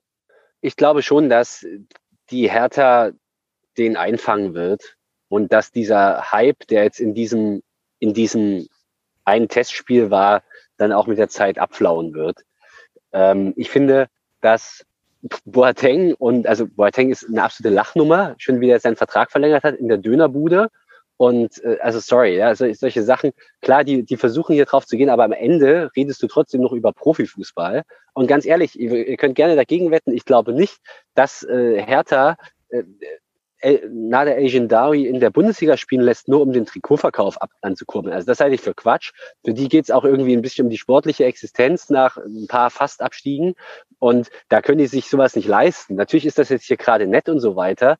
Mit, ähm, aber ich glaube nicht, dass das so weitergeht. Und ich, ihr habt den Kopf geschüttet. Ich bin überzeugt, dass sie den einnorden und einfangen werden und dass der nicht äh, in jedem Spiel zu einem, vor jedem Spiel zu einem Platzsturm aufrufen kann. Da bin ich wirklich überzeugt. Das kann auch nicht im Interesse von Hertha sein. Okay, Nils sagt, die Wette gilt. Ihr müsst es mal hier irgendwo notieren und äh, euch da noch einen Wetteinsatz äh, ausdenken. ich möchte ähm, bloß noch mal mhm. ganz kurz was sportlich zu Hertha 2 sagen, weil ich, Wollte ich auch gerade, aber gerne. Äh, den Kovic als Trainer überhaupt nicht so einschätze, als dass der das langfristig äh, mit sich machen lassen wird, beziehungsweise seiner Mannschaft. Weil du gibst ja dort den jungen Spielern, die er zwei nur definitiv hat, da irgendwie ein ganz komisches Bild davor, mit was die auch Erfolg haben können. Und ich weiß auch gar nicht, ob das so in dem ihren Interesse ist. Also zum Beispiel hat sich Kovac, äh, Kovic ja ganz lange dafür eingesetzt, dass zum Beispiel sein äh, Sohn zum Beispiel auch nicht darauf reduziert wird, dass er der Sohn vom Trainer ist. Also der hat da schon immer sehr drauf geguckt. Ich denke eher, also so rein für die sportliche Entwicklung der Mannschaft ist das der größte Kontrapunkt, die die sich dort reinholen konnten. Rein sportlich sind, finde ich, die einfach immer gut und eigentlich konnte man Hertha-Spiele auch zu unserem Leidwesen leider immer richtig gut angucken, obwohl die kaum Erfahrung auf dem Platz hatten. Und so als den Leader, der Natter da dargestellt wurde bei dieser Verpflichtung, also das sehe ich denn überhaupt nicht. Und das, das als Argument vorzubringen, so einen Spieler zu holen, das finde ich dann auch ein bisschen fadenscheinig. Ich finde ja, auch, er wirkt geistig nicht reif. Ja, also wenn wir jetzt über Leader reden, sondern der wirkt eben wie so ein Teenager, der halt gut Fußball spielen kann. Also ich kann den wirklich, ganz ehrlich, ich bin natürlich nicht die Gruppe, aber ich kann den nicht ernst nehmen also ich war auch, ich, ich war, als ich mich dann äh, mit dem Transfer beschäftigt habe, auch irgendwie äh, total überrascht, dass der ja, glaube ich, schon 25, 26 ist. Ne? Also ist ja auch schon älter, ist ja kein junger Spieler mehr. Ähm, und der Transfer ist ja auch schon eine Weile her und da gab es äh, auf Twitter auch ähm, ja reichlich Diskussion drüber natürlich, äh, die ich da auch mitgeführt habe, äh, wo ich einfach den, den aus, ich, den, den Transfer vom Verein, von Vereinsseite oder für das, was äh, Hertha BSC, Hertha BSC 2 sein soll, nämlich eine Talentschmiede und äh, Spieler aus der Eigenjugend äh, an die Bundesliga ranzuführen und äh, Spielzeiten zu generieren, verstehe ich halt nicht, weil du gibst einem Mitte 20-Jährigen einen Kaderplatz, sowohl in deinem in deiner zweiten Mannschaft als auch ein Kaderplatz offensichtlich jetzt in der Bundesligamannschaft, wo wir uns mal ganz, also wo wir wo sicher sein können, sportlich ist er nicht gut genug, um Bundesliga zu spielen. der ist ein super Kicker für die Regionalliga. Der hat bestimmt, könnte sicherlich auch dritte Liga spielen vielleicht. Ähm, aber trotzdem darf das eigentlich für Hertha BSC gar kein, gar kein Argument sein, ob das ein guter Regionalliga-Kicker ist oder nicht. Der ist 25, 26, der bringt dem Verein eigentlich nichts, außer vielleicht 25.000 verkaufte Trikots irgendwann oder wie viel auch immer. Und ähm, das finde ich halt, das finde ich wirklich blöd. Einfach, also von der sportlichen Sicht her macht der Transfer überhaupt keinen Sinn, zumindest nicht für das, was äh, Hertha 2 eigentlich sein sollte. Und du gibst allen jungen Spielern natürlich auch einen richtig großen Fickfinger. Äh, für irgendeinen A-Jugendspieler, der jetzt keinen Platz da kriegt in diesem Kader, weil da ein Influencer ist, der ein paar Trikots verkauft für einen Verein. Und sind wir ganz ehrlich, was anderes ist es für Hertha am Ende nicht. Das weiß ich nicht, ob das nicht was anderes ist. Also ich glaube, sportlich der Einschätzung würde ich zustimmen. Aber ich, das ist meine Außenwahrnehmung. Hertha ist in Berlin die graue Maus. Hertha hat irgendwie ein ganz großes Problem, irgendwie, ähm, sagen wir mal, hip zu wirken im hippen Berlin. Haben der die ein oder andere schlechte Marketingkampagne in den letzten Jahren gefahren. Und ich kann mir gut vorstellen, dass es ein Versuch ist, eine Zielgruppe zu erschließen, die vor allen Dingen jung ist. Und dass er dafür vielleicht ausgenutzt, vielleicht missbraucht, aber vielleicht instrumentalisiert wird. Aber ich glaube, dass da ein bisschen mehr dahinter steht, als nur den Regionalliga-Kader äh, ähm, zu verstärken, weil da würde ich deiner sportlichen Einschätzung voll und ganz zustimmen. Aber ich glaube, das dient für Hertha BSC, oder das ist der naive Versuch von Hertha BSC, Zielgruppen zu erschließen, um in Berlin hipper zu werden.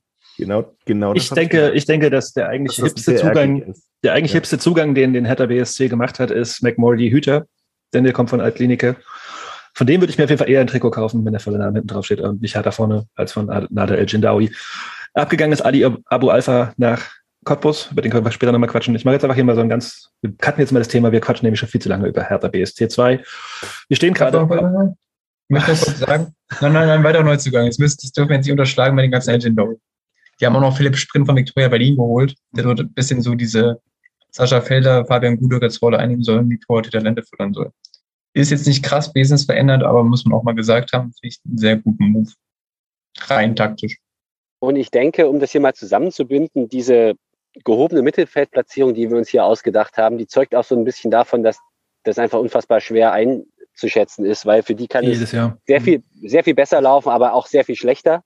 Und ähm, deshalb stehen die halt da irgendwo. Wie das ja, jedes Jahr mit Zweitmannschaften. Hm. Können rein theoretisch die ganze Liga an die Wand spielen, aber das schaffen die halt auch nur alle auf vier Wochen. Mhm. Gut, kommen wir auf Tabellenplatz Nummer 10. Ähm, ja, der hat auf jeden Fall die größte Varianz von allen Vereinen. Und äh, das liegt besonders an einem Tipp. Denn auf Tabellenplatz Nummer 10 in unserem äh, Ranking läuft der Ortsrivale ein. Stark. Wir haben es wirklich geschafft, die hinter uns zu tippen. Das Schräg. Ja, das könnte daran liegen, dass Christian da einen Hottake rausgehauen hat. Und wie schon letztes Jahr, lieber Christian, warum bitte steigt der VfB FCL denn dieses Jahr ab? Die mit dem Meisterstern. Die mit dem Meisterstern. Schön, schönes, schönes Wortspiel auf jeden Fall. Äh, ich bin Traditionstipper und äh, in jeder Liga, die ich tippe und äh, der Verein aus Probstheim mitspielt, äh, belegt er den letzten Platz und das da gibt es gar nicht, da brauchen wir gar keine Gründe suchen, das ist einfach so. Lock, letzter Punkt. Ich finde das emotional ganz gut. Können wir Christian rausrechnen und was wäre, würde dann rauskommen? Würde mich einfach mal interessieren. Äh, das grob überschlagen. Grob überschlagen. Ähm, also Nils hat sie auch auf elf.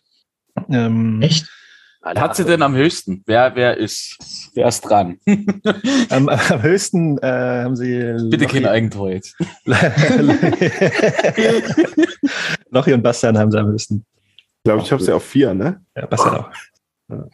Ja, ich ja. gucke noch mal ganz kurz, ob ich bei Nils auch Scheiße gemacht habe, wenn der gerade so echt sagt. Ähm. Es kann sein, ich habe auch Bier getrunken dabei. ja, du hast sie auf elf auf jeden Fall, ja. Ja, also äh, die, bei denen ist natürlich auch immer viel drin. Äh, ah, die, äh, Punkt eins ist, die werden nicht aussteigen. Fuck, und damit, und die werden zwei Spiele verlieren, mindestens diese Saison. Und damit hat sich der Lack. Mehr müssen wir über die nicht reden. Dann erzähle ich trotzdem ein paar mehr Sachen, weil ich finde es schon interessant, also das auch die, ja, das auch zu beobachten, was da passiert und was da nicht passiert. Ich finde, dass ähm, die haben eine relative Konstanz in ihrem Kader, allerdings äh, auch ein paar Abgänge und ich denke, was da am schwersten wiegt, ist der Abgang von Berger nach Chemnitz. Der ist wirklich gut gewesen und gefährlich. Ähm, und Chemnitz hat sich da ein wirklich geangelt und die anderen Abgänge, ein Nattermann, Medovic, Sievers, der Torwart, habe ich mir noch aufgeschrieben, die fallen sicherlich auch ins Gewicht, aber zum Beispiel Nattermann, ich meine, unabhängig davon, wie gut der nun ist, die haben den ja dort kaputt gemacht im, in der Kurve. Und also der hat am Ende ja trotzdem, wäre er mit der Bilanz bei uns bester Torschütze gewesen. Aber ähm, ja, die haben den weggeekelt. Und ähm, ja, Sievers wird wahrscheinlich gleichwertig ersetzt mit Isa Dogan aus Chemnitz. Und ähm, ganz gut finde ich den Zugang Weigel, ich meine aus Halberstadt. Oder ähm, ich, das ist, denke ich, ein ganz cleverer Zugang. Den hat, den hat man jetzt nicht so auf der auf dem Zettel. Schwächt Halberstadt auf jeden Fall auch stark. Und ähm, ich, ich denke, dass die, dass die da, also ich habe die jetzt auf vier, einfach auch, weil ich finde, dass die Spitze da oben recht eng zusammen ist für mich. Ich habe mich da auch schwer getan. Aber ähm, die werden, die, die haben vergangene Saison über, auf jeden Fall über Niveau gespielt. Und äh, wenn die das jetzt wieder abrufen können, dann können sie halt da irgendwie, dann können sie halt da irgendwie, Entschuldigung, ich sitze hier auf dem Campingplatz und hier kommen halt auch Hunde vorbei. Aber wenn die das jetzt wieder abrufen können, äh, es liegt wahrscheinlich am Thema, die, die Beschwerde. Ähm, wenn die das jetzt wieder abrufen können, dann werden die auch maximal auf vier einlaufen. Punkt. Spannende ist, dass ich genau die eins zu eins, also alle sechs Namen, die du gerade erwähnt hast, stehen auch bei mir. Wieder mal bezeichnet. Ähm, wo, ja. wo, kommen sie denn bei dir an? Also wo sie bei mir ankommen, äh, also der Ortsrivale, ich glaube auf Platz so, sieben habe ich sie. Mhm. Aber ja, da sind wir jetzt in der, in der, in der Range sind wir jetzt quasi hier auch angekommen, wo ähm, ja. Also, also ich, ich würde vielleicht äh, zum Ortsrivalen auch mal noch ein ernstes Wörtchen äh, verlieren. Äh, es ist schon so, dass sie nach, nach ihrem ja, Höhenflug da äh, mit, wir müssen jetzt unbedingt Profifußball machen und wir brauchen professionelle Strukturen und wir wollen sofort hoch in die dritte Liga. Und da wir ja derbe aufs Maul geflogen sind, haben die jetzt gerade wirklich äh, eine ziemliche Phase reingekriegt, wo die ihren Kader gut aufgestellt haben, wo die okay verpflichten, wo die halbwegs okay in Fußball gespielt haben irgendwie. Und das tut schon ein bisschen weh, äh, dass die gerade äh, auf ihrem Niveau so sich gesettelt haben, nachdem sie ja äh, doch immer wieder für einen Lacher gut waren, weil sie dann äh, eben irgendwelche Ambitionen da rausgehauen haben, die eh lächerlich waren, äh, haben die sich gerade irgendwie gut gesettelt und das finde ich ein bisschen ärgerlich tatsächlich. Äh, aber ja, von daher denke ich, die werden einfach äh, wirklich gutes, eine gute Rolle spielen in der Liga und die werden lange oben mithalten können, wahrscheinlich, weiß ich nicht. Äh, aber sie steigen auf gar keinen Fall auf. Für die Lacher ist ja Jamal da. So ist es. Derby-Sieger. Also Held vor allen Dingen. Wird dieses Jahr auch wieder ganz wichtige äh, Tore schießen, habe ich gehört. Ja, vielleicht schafft er ja seinen Traum ein zweites Mal äh, im AKS zu treffen. Ich mache mal kurz ja. hier ja. mal ein Recap. Also wir stehen jetzt ähm, auf Platz 10 ist die äh, Ortsrivale auf Platz 11, die 2 von Hertha BSC, auf Platz 12 Rot-Weiß Erfurt, 13 Greifswald, 14 Meuselwitz, 15 Luckenwalde, 16 TB, 17 Lichtenberg und als Tabellenletzter Halberstadt. Wir kommen zu einem geteilten achten Platz. Und ich würde sagen, wir fangen an mit der Mannschaft, auf die wir alle gewartet haben. Denn mit einem durchschnittlichen Wert von 7,67 steht die Betriebssportgemeinschaft Chemie Leipzig, die auch ein bisschen vielleicht verschoben ist durch einen Tipper. Nein? Nein. Gut, Christian, warum werden wir Meister? Wir werden Meister, weil wir eine verdammt starke Rückrunde äh, gespielt haben. Wir haben uns enorm gut verstärkt und äh, wir haben bis auf äh, Stefan Karau wichtige Schlüsselspieler behalten können und die ich, Abgänge meiner Meinung nach nicht nur adäquat ersetzt, sondern deutlich besser versetzt. Ähm, und wenn wir, wenn wir nochmal so eine Runde spielen, wie wir die Rückrunde gespielt haben und das diesmal über die ganze Spielzeit ähm, durchziehen, dann stehen wir am Ende ganz oben. Gut. Wer will da widersprechen? Gut, war eine schöne Folge. Wir sehen uns Woche.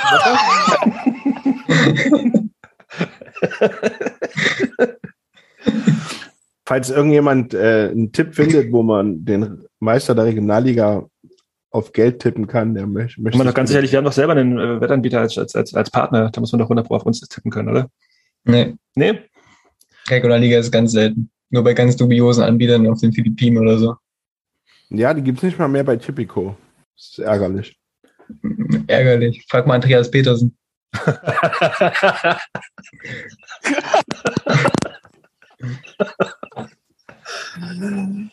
Gut, ähm, soll ich jetzt auch noch den Shame, der es am schlechtesten hat? Ja, und oh, er, er greift sich schon an den Kopf. Max? Ja. ich ich habe es befürchtet. Ja, ich habe ich hab einen Tabellenplatz 12 genommen, aber das liegt nicht daran, dass ich unsere Verstärkung irgendwie schlecht finde, sondern im Gegenteil, ich finde sogar, so von der Situation her hätten wir einen richtig krassen Umbruch auch hinlegen können, haben wir guterweise nicht gemacht, nur ganz wenig Leute ausgewechselt. Und trotzdem glaube ich halt einfach, dass die Mannschaft echt ziemlich jung jetzt ist. Mit so einer jungen Mannschaft sind wir noch nie in der Regionalliga angetreten. Und da muss halt viel passen, dass wir da unten nicht reinrutschen. Also ich bin da ein bisschen skeptischer. Verstehe auch, warum der Verein kein klares Ziel erstmal kommuniziert. Ja, genau. Also, und ich sehe halt auch die Führungsfiguren bei uns, die müssen sich halt trotzdem erstmal noch rauskristallisieren, ob das alles so wird, wie das angekündigt wurde. Und als letzten Punkt, der auch noch, finde ich, gegen uns spricht, ist der Spielplan. Schon die ersten sechs Partien finde ich als Auftakt richtig ungünstig, weil man da, also theoretisch ist alles machbar, aber ich hätte halt auch gerne welche, wo, ja, man jetzt nicht so die ganz großen Erwartungen dran hat, dass, dass man da was holt, sondern eigentlich müssen wir direkt on point da sein. Und ich glaube, das wird schwierig. Ja. Also ich habe die BSG zumindest begründet zu haben.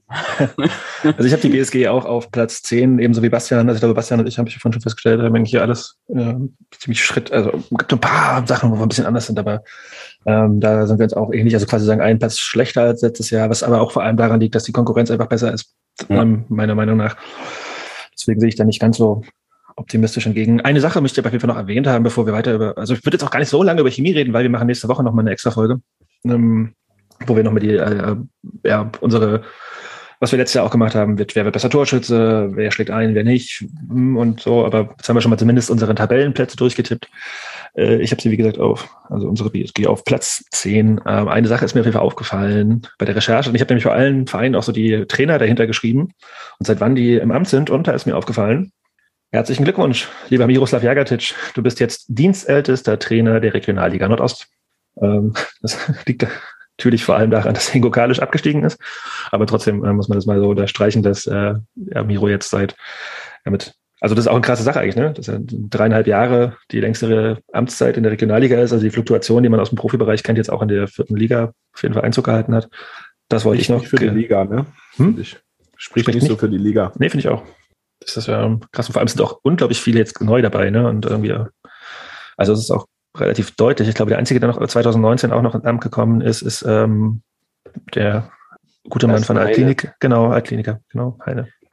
Aber man muss ja auch dazu sagen, dass es gar nicht so viele klassische Trainerwechsel gibt im Sinne von gefeuert, sondern oftmals gehen die Trainer ja auch von alleine. Mhm. Ähm, gibt, äh, gefühlt in jedem zweiten Fall ist es ein freiwilliger Rücktritt, eben weil die Vorstellungen irgendwie auseinandergehen. Ja, oder ähm, zu viel Sand in Deutschland. Das kommt auch vor, ja. Er ist nicht freiwillig gegangen, aber da kommen wir noch dazu. Ich sage, ich sage auch oder. ich sage oder. ähm, habt ihr noch was zur Chemie, was wir jetzt irgendwie heute noch besprechen müssen? Sonst machen wir das nächste Woche. Ne? Und kommen wir auf den anderen Platz 8. Also wie gesagt, ähm, die BSG 7,67. Das gleiche gilt für Victoria Berlin. Und hier gehen die Meinungen mal stark auseinander.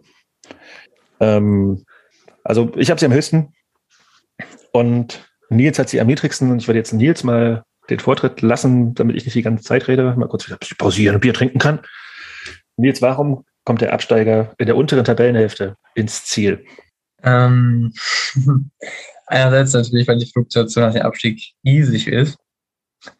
Andererseits äh, vielleicht auch äh, ein bisschen aus Christians vorhin genannten Gründen, dass mir Victoria jetzt nicht allzu sympathisch ist. Diese Kombination hat sich dann, glaube ich, war 12, 13 bei mir, glaube ich, wieder gespiegelt, irgendwie sowas. Ähm, ja, also die haben den Kader mit einigen U19-Spielern aufgefüllt, was jetzt bei Victoria gar nicht so schlecht ist, weil die, glaube ich, U19-Bundesliga sogar spielen. Nichtsdestotrotz, so ein 18-Jähriger, der aus so U19-Bundesliga kommt, ist jetzt nicht unbedingt ein guter Regionalligaspieler. Also da gibt es natürlich auch Ausnahmen, aber ähm, ich glaube, die werden ein sehr, sehr schweres Jahr haben. Die werden mit dem Aufstieg meiner Meinung nach überhaupt nichts zu tun haben. Die werden auch mit dem Abstieg nichts zu tun haben. Aber ich glaube, dass Victoria Berlin das ist, was sie sind, so werden sie eine graue Maus in der Liga werden. Und dementsprechend habe ich die da jetzt, habe ich die nicht viel, allzu viel zugetraut. Also ich habe sie auf drei getippt, bevor ich mich damit ihm beschäftigt habe. Ähm, denn was du gerade sagst, das ist auch vielleicht auch ein Plan, denn sie haben mit Semir Keskin, würde ich ihn aussprechen, den äh, U19-Trainer zum Cheftrainer befördert. Und das scheint ein Plan zu sein. Und Victoria, auch wenn man sie nicht mag, haben Pläne und sind auf jeden Fall kein ja, Team, was irgendwie ohne irgendwas in die Saison geht. Und sie werden auch weiterhin, wenn sie viel verloren haben, also ich glaube, das Marktwert von 1,8 Millionen, das ist halt äh, das größte logischerweise der Liga, aber es ist Absteiger auch normal, dass sie weiterhin einen Plan haben und ähm, ja, auch an den Strukturen gearbeitet haben. Also ich sehe sie nicht jetzt ganz oben, aber ich denke, sie werden lange oben dranbleiben und erwarte von Victoria wieder eine starke Saison, ähm, weil ich einfach denke, dass das Konzept, was sie da aufgebaut haben, auch darauf abzielt, wieder in die dritte Liga zu kommen. Also man darf nicht vergessen, die sind ganz, ganz spät, sehr knapp abgestiegen und da ist relativ viel aufeinander geblieben und ich kann mir nicht vorstellen, dass die jetzt einbrechen. Ähm, wer hat sie noch ganz weit oben? Christian hat sie auf vier.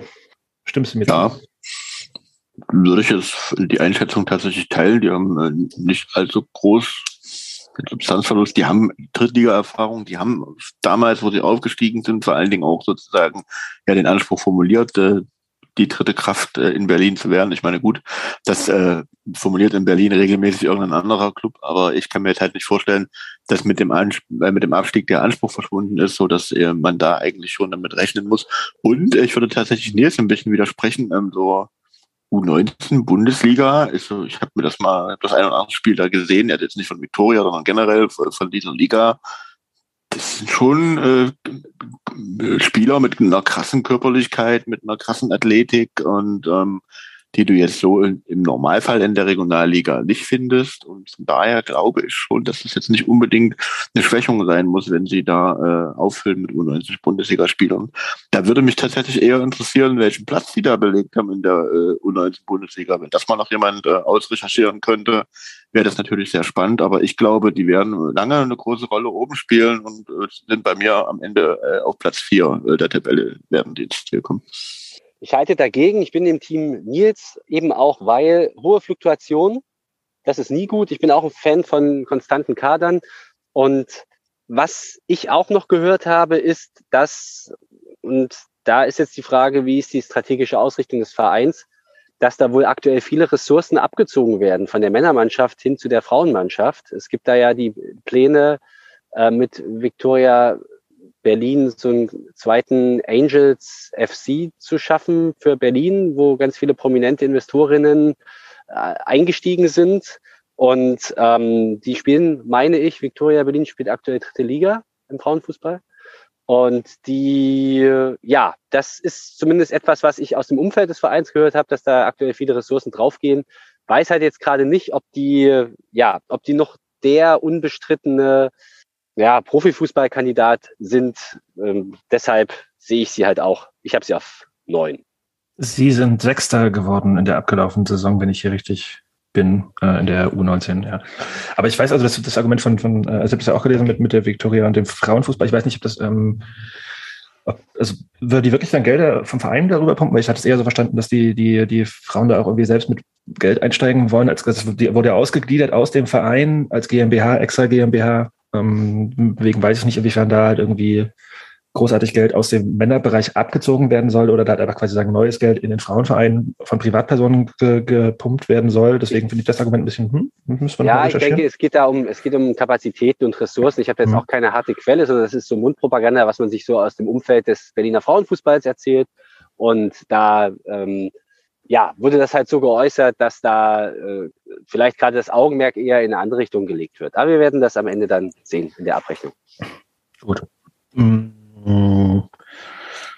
Ja, Max und Lochi haben sie auf 10 und 8, Bastian auf 9, Nils auf 12. Also ihr seid die quasi sagen auch alle so da in etwa, wo sie ja, einlaufen. Wie gesagt, Jonas, äh, Jonas, ich und Christian sind die, sind die beiden, die da so ein bisschen nach oben ausschwenken. Kommen wir zu Platz Nummer 7. Und das ist abgesehen von den beiden Leipziger Vereinen ähm, der Verein, bei dem es am allermeisten auseinandergeht. Mit einem Durchschnitt von 7,5 auf Platz 7 ist der BFC. Und da muss ich einfach das Wort an Lochi geben. Denn Lochi sagt, der BFC, der verteidigt die Meisterschaft und wird Meister der Regionalliga Nordost. Why? Jetzt, ich habe wirklich eine ganz wichtige Frage. Der Beck ist doch noch da, oder? Der hat doch jetzt verletzt. ja, hat er. ja. Gut, das war's, ja. Christian Beck schießt nee. wieder zur Meisterschaft. Wow, das ist deine Argumente dann. nein, nein, nein, nein, nein, nein. Okay, dann werden die mal. Also, äh, ich habe natürlich, als ich das, das muss ich, ich jetzt, ich muss jetzt äh, überlegen, wie ich da taktisch rangehe, ob ich jetzt sofort zurückruder oder das total verteidige.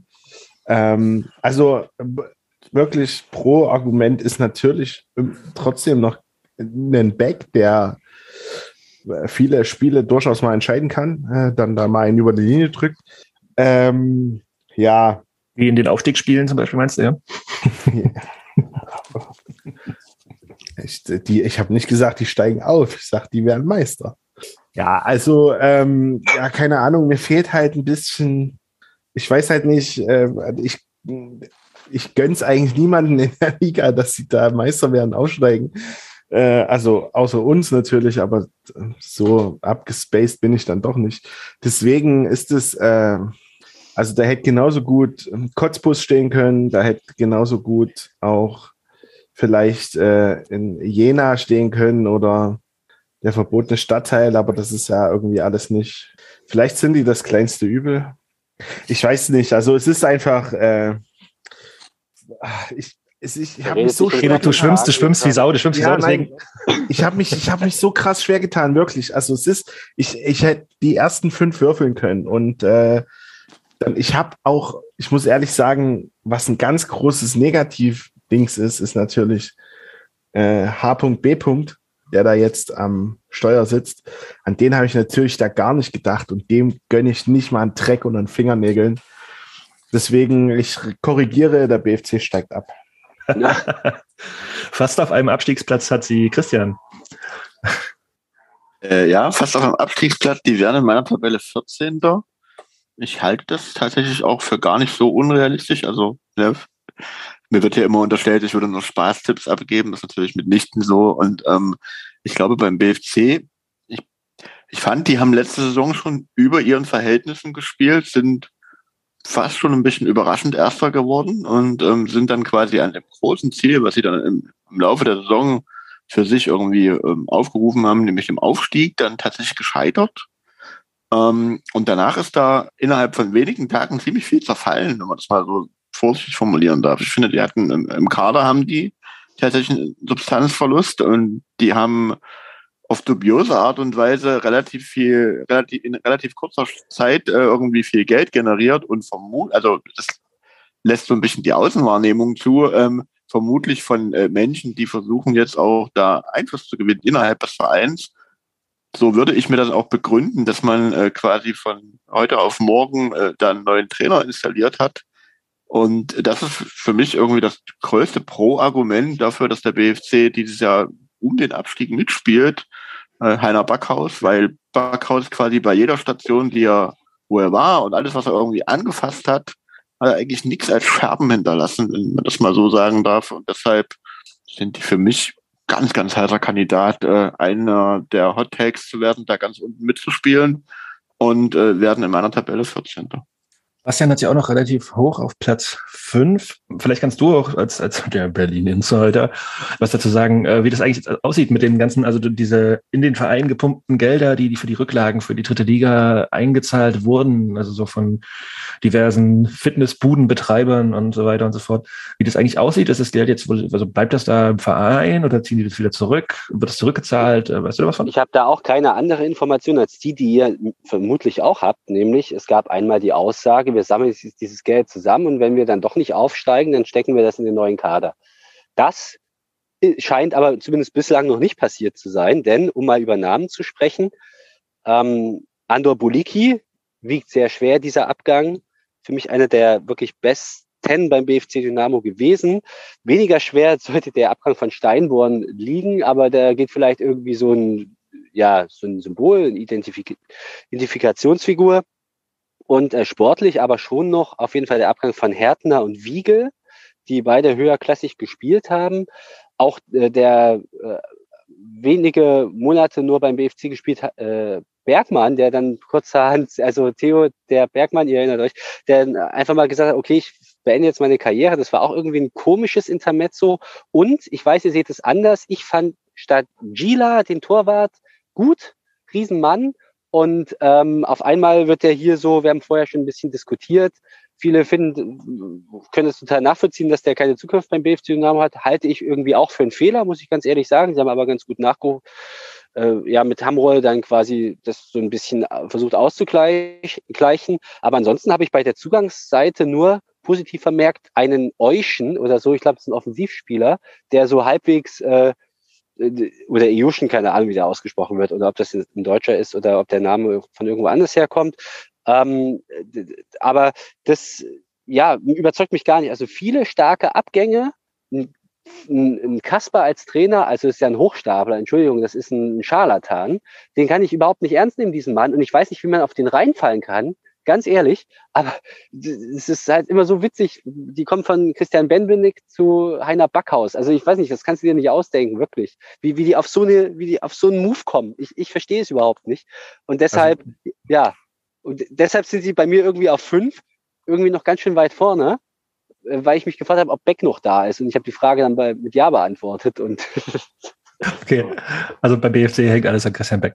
Äh, aber gut, man muss auch sagen, also bisher haben sie 13 Abgänge und nur sechs Zugänge. Das heißt, es kann auch sein, dass ne, durch die späte, den späten Abschluss der Saison jetzt auch noch was kommt. Vor allem, wenn du sagst, das Geld bleibt im Verein und geht mhm. auch in den Kader. Und dann gehen da ja, halt. kommt da noch was. Wie viel, wie viel Kohle mussten die, äh, was, wie viel waren es? 800.000? Nee. Ja, das war doch so 900.000 mhm. oder so. Ne? Mhm. Also relativ hohe Summe. Wenn man die nochmal in den Kader steckt, dann kann auch noch eine ganze Menge passieren. Ja, die sind natürlich auch ein klassischer Kandidat für, äh, da fällt vielleicht mal noch einer aus der dritten oder zweiten Liga hinten runter. Und auch nach Transferschluss noch, ne, wenn halt irgendwie jemand ohne Vertrag äh, dann nochmal so im genau. Oktober kommt und so. Wenn die dem dann gutes Gehalt zahlen können, was sie dann wahrscheinlich ja können. Und so war es ja auch im vergangenen Jahr. Die haben kurz vor Schluss, trotz vor Transferschluss, haben die nochmal richtig zugelegt und sich dann überhaupt ja. erst auf dieses Niveau gehoben. Ich finde aber übrigens, also, dass die überraschend am Ende Erster geworden. Also die waren halt äh, mit Abstand die stabilste Mannschaft in der Liga letztes Jahr. Der BRK hat, war lange vorne und ist komplett eingebrochen. Durch Corona war das ja, glaube ich, damals. Ähm, und der BFC hat es einfach gnadenlos durchgezogen. Ist dann aber, wo er nicht mehr gefordert war, zum Ende hin ja auch, sag mal, minütlich schwächer geworden, muss man sozusagen. Ja, also von daher, ich weiß es halt nicht. Für mich war das, die haben teilweise der Saison über ihre Hälfte gespielt. Vor allen Dingen haben die viele enge Sachen gewonnen. Ne? Also die haben ja. Ja, ja. viel Spiel. Naja, wie auch immer. Äh, ist auch okay, wenn die nicht Erster werden. Ich habe es halt auf neun, weil ich ähm, der Meinung war, so nach, nach dem Nichtaufstieg ist es für die Teams immer beschissen gelaufen. Also gab es nicht so oft, aber wenn du halt irgendwie das dann verkackst und der Kader zerbricht und dann auch das ganze Umfeld und so. Deswegen hoffe ich darauf, dass die ja ein Rohrkrepierer werden und äh, vielleicht sogar noch hinter uns einlaufen. Das wäre dem Verein zu wünschen. Und ich würde weitergehen, weil bei Bastian geht auch langsam der Himmel aus und er hat schon Kärtchen angezündet hier auf dem Campingplatz. Es ist romantisch geworden. romantisch, romantisch geworden, ja. Äh, denn auf Platz 6 mit einem Durchschnittswert von 7,0 haben wir den SV Babelsberg 03. Die hat, ähm, würde jetzt gerne Max mal ins Boot holen, wieder lange nichts gesagt. Er hat sie nicht als alle also am, am weitesten unten, aber auf Platz 9 doch äh, deutlich hinter dem, na gut, deutlich. Also ja, du hast ja auf Platz 9, Max, warum?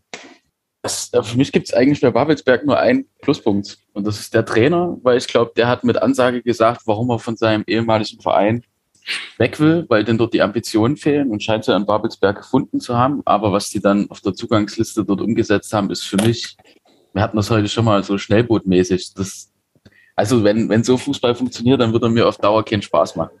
Wenn du dir einfach nur da nach irgendwelchen Statistiken, solche wie Glattruh holst, die ich menschlich auch äh, alle sehr, sehr, sehr fragwürdig finde, Nattermann und Steinborn. So, also, wenn du dir so eine richtig, Dreiersturm aus der Hölle. ja, wenn du dir so eine richtig inhomogene Truppe zusammenstellen willst, wo du eigentlich als Fan auch deine Mannschaft gar nicht mehr leiden kannst, dann machst du das genauso. Und ich glaube auch, was jetzt nochmal ganz im Ernst, die legen sich dort indirekt aber auch einen gewissen Erfolgsdruck damit auf. Also wer solche Spieler sich holt, der kann eigentlich dann nicht nochmal groß hier um Platz 10 spielen. Aber genau, denke ich, wenn man solche Spieler holt, wird man das am Ende tun. Die sind ja auch alle alt. Also Platro über 30, Steinborn über 30. Mattermann hatte ich jetzt, hatte ich den schon genannt? Du genannt, ja. ja. Ja, also ich sehe das aus, ich meine, ich habe ja letztes Jahr schon äh, die Lizenz für die dritte Liga beantragt und sich irgendwie noch ähm, als Aufstiegsaspiranten gesehen und sind am Ende Elfter geworden, glaube ich, ne? Äh, bin da auch durchaus skeptisch, obwohl ich sie auch auf sechs getippt habe, einfach weil dieser Anspruch sich vielleicht auch irgendwann durchsetzt. Also ich bin mal gespannt, ob die nächste Woche in einem äh, 4-3-3 oder irgendwo auf jeden Fall mit drei Stürmern auflaufen und ich freue mich auf jeden Fall, wenn Nattermann, Fran und Steinborn genau vor uns stehen. Ist ist, halt- ich weiß jetzt nicht gerade, wer es von euch Ich gesagt könnte hat. so ist halt kotzen, dass ich nicht da bin. Alter. Das ist aber nicht nächste Woche, da muss ich Jonas. Entschuldigung, ja, zwei Wochen ist es ja. noch. Dauert noch ein bisschen. Zwei. Wochen. Ja. Noch zwei Ich Wochen. würde, ich würde Daniel Fran gerne wieder winken und ihm ein Lächeln auf seine Lippen zaubern. Also, ne. Aber wer, wer denkt denn, dass diese Das ist Truppe wirklich die super erfolgreich ekelhafteste Truppe. Das ist einfach so krass. Die hätten Am höchsten- am höchsten als hat sie- Trainer Backhaus holen müssen. Dann, dann das einfach, ich mal nicht. Aber äh, Nils hat sie am höchsten gerankt auf äh, vier. jetzt dachte, wir haben, oder wir dachten, du hast Ahnung. So. Ähm, ja, ich, ich fand ja den Twitter-Transfer von Luis Klatte auf jeden Fall sehr gut. Ist meinem nach ein sehr guter Keeper. Ähm, des Weiteren finde ich auch Ico Klato und Tassin Chakmak ganz gute Transfers. Beides sehr gute Kreativspieler, die da in Babelsberg in der Saison auf jeden Fall gefehlt haben. Über den Sturm muss man nicht reden. Ähm, das sind die drei größten und Sympathen der Liga, keine Frage. Die werden aber trotzdem ihre Buden machen. Also müssen wir auch nicht diskutieren. Freien wird seine 15 Buden ganz locker machen. Leider. Ich denke, äh, auch aufgrund schwächelnder Konkurrenz da oben, außer den ersten drei, die, auf denen wir ja noch kommen, dass die da so ein bisschen Vierter werden, aber auch weit abgeschlagen von den ersten drei. Daher glaube ich, sie werden nicht so viel mit Aufstieg zu tun haben, aber trotzdem ganz gut platziert sein. Will der Brandenburg-Beauftragte noch was sagen? Bastian? Bin ich das? Ah ja, okay. ähm, ich stimme euch in ganz vielen Punkten zu. Ich finde die Neuzugänge auch total creepy, also auch in dieser Liste. Und ich verstehe nicht, wie es Babelsberg seit Jahren hinbekommt, als doch eigentlich von Grund auf sympathischer Verein, so eine komische Personalpolitik zu fahren, wo die, die Spieler auf dem Platz irgendwie so gar nicht richt, äh, so gar nicht passen wollen zu dem, was der Verein ausstrahlt nach außen. Vielfalt, und irgendwie so eine alternative Atmosphäre und auch so ein bisschen ein, ein familiärer Club.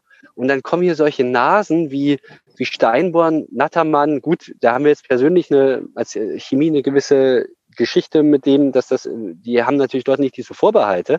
Aber das, das sind auch komische Transfers. Die wechseln irgendwie vom, mal zum BFC, mal in verbotenen Stadtteilen, kommen die wieder zurück. Also das sind so ganz lieblose, 0815 Regionalliga Nordost-Transfers, wo man sich so denkt, äh, ja, und dann sind sie noch, äh, die meisten von denen sind sportlich auf jeden Fall über ihrem Zenit, denke ich schon.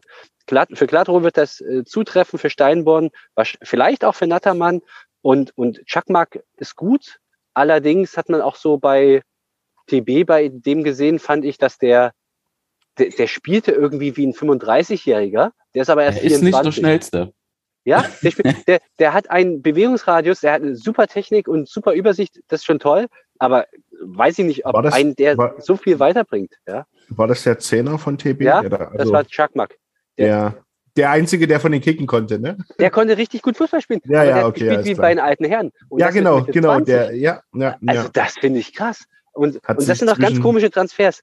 Ähm, Ja. ja. deshalb, ähm, ich habe sie auf sechs, weil äh, Stichwort Saisonziele, ich meine, die haben gesagt, die wollen nur die ersten fünf kommen. Daran müssen sie sich messen lassen. Und die Transfers sprechen natürlich auch von Ambitionen. Ich glaube aber auch, dass das die falschen sind, um in diese Richtung zu gehen. Also ähm, mich überrascht das eher, dass ihr das jetzt alles so negativ bewertet. Also ich habe es zwar auch auf sechs stehen, ähm, aber da ich glaube, dass so viele Argumente, die wurden ja schon auch gebracht. Die, die haben letztes Jahr schon mal eine Lizenz äh, beantragt. Die haben, glaube ich, relativ klar formuliert, dass sie zeitnah wieder in die dritte Liga wollen. Die kamen aus der dritten Liga, sind da sozusagen, haben da finanziell ein paar Schwierigkeiten haben. Und ja, man kann jetzt äh, über Sympathien für Spieler und äh, Antisympathien für Spieler diskutieren. Aber nichtsdestotrotz, am Ende muss man ja sagen, es gab noch mal so ein schönes Spruchband äh, von, von äh, den Chemie Ultras, äh, äh, Daniel Frahn, Heim ist reich. Und ich glaube, das hat äh, Bastian gerade auch so ein bisschen dargestellt.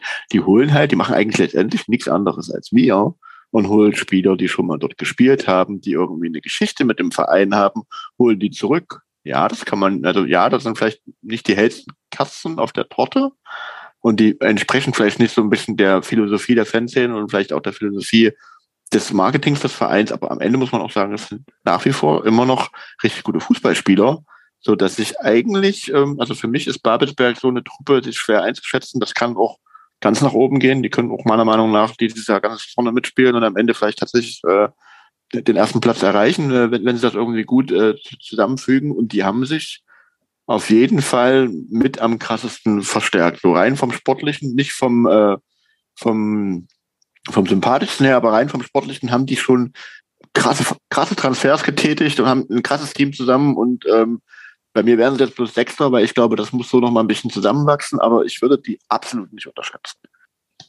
Gut, Babelsberg, vielleicht quatschen wir nächste Woche auch noch mal ein bisschen mehr drüber, weiß ich nicht genau. Ähm, ich würde gerne weitergehen zum Tabellenplatz Nummer 5 und steige da auch gerne selber ein, also mit einem Durchschnitt von 6,83, kann ich sagen, also ganz knapp vor Babelsberg in unserem Ranking läuft der Berliner AK ein.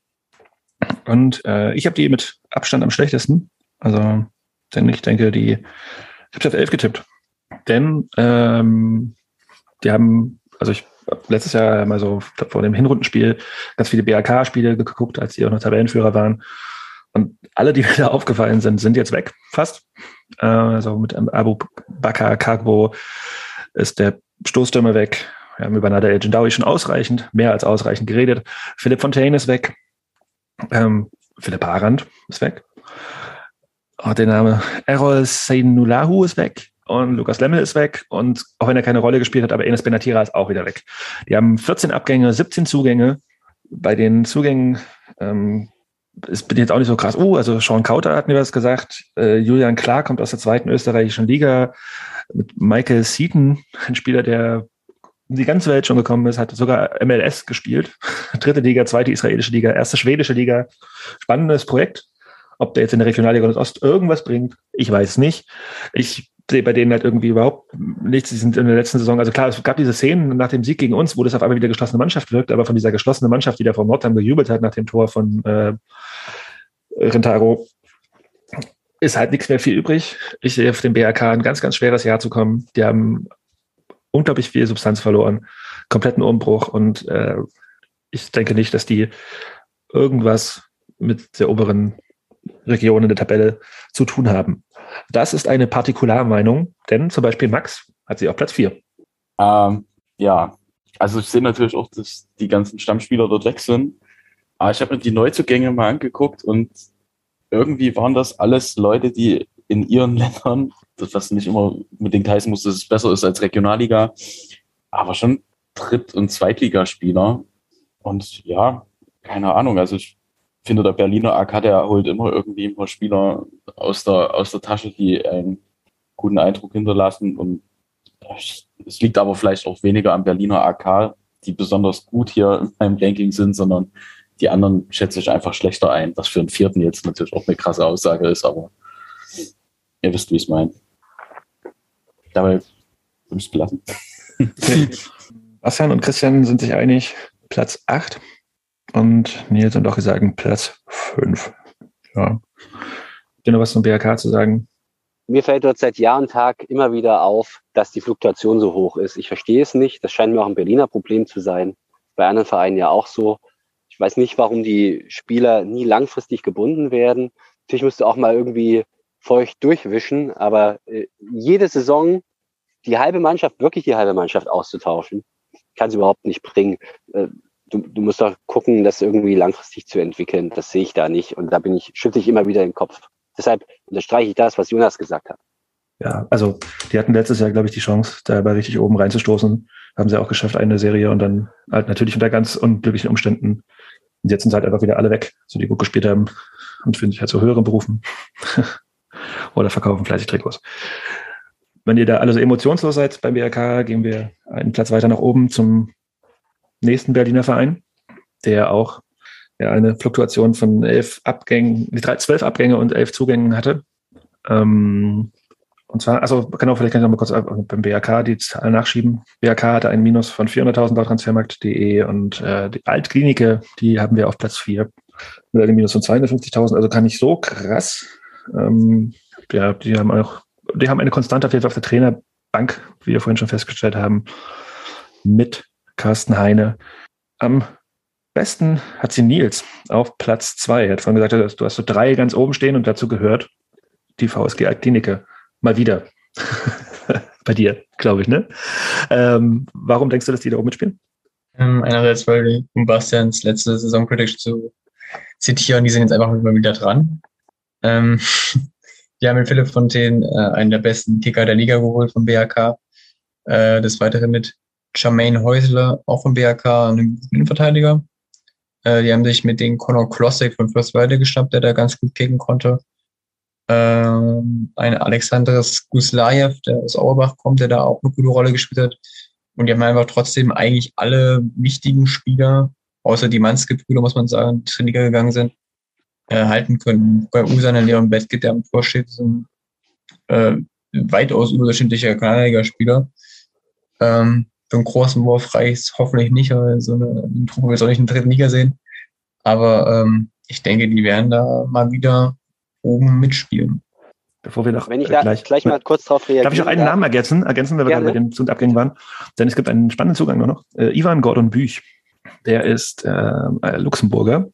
Er hat 130 Spiele in der Regionalliga Nordost schon gemacht. Äh, 26 Spiele in der ersten luxemburgischen Liga und auch da den Pokal gewonnen. Wir haben einen luxemburgischen Pokalsieger jetzt in der Regionalliga Nordost.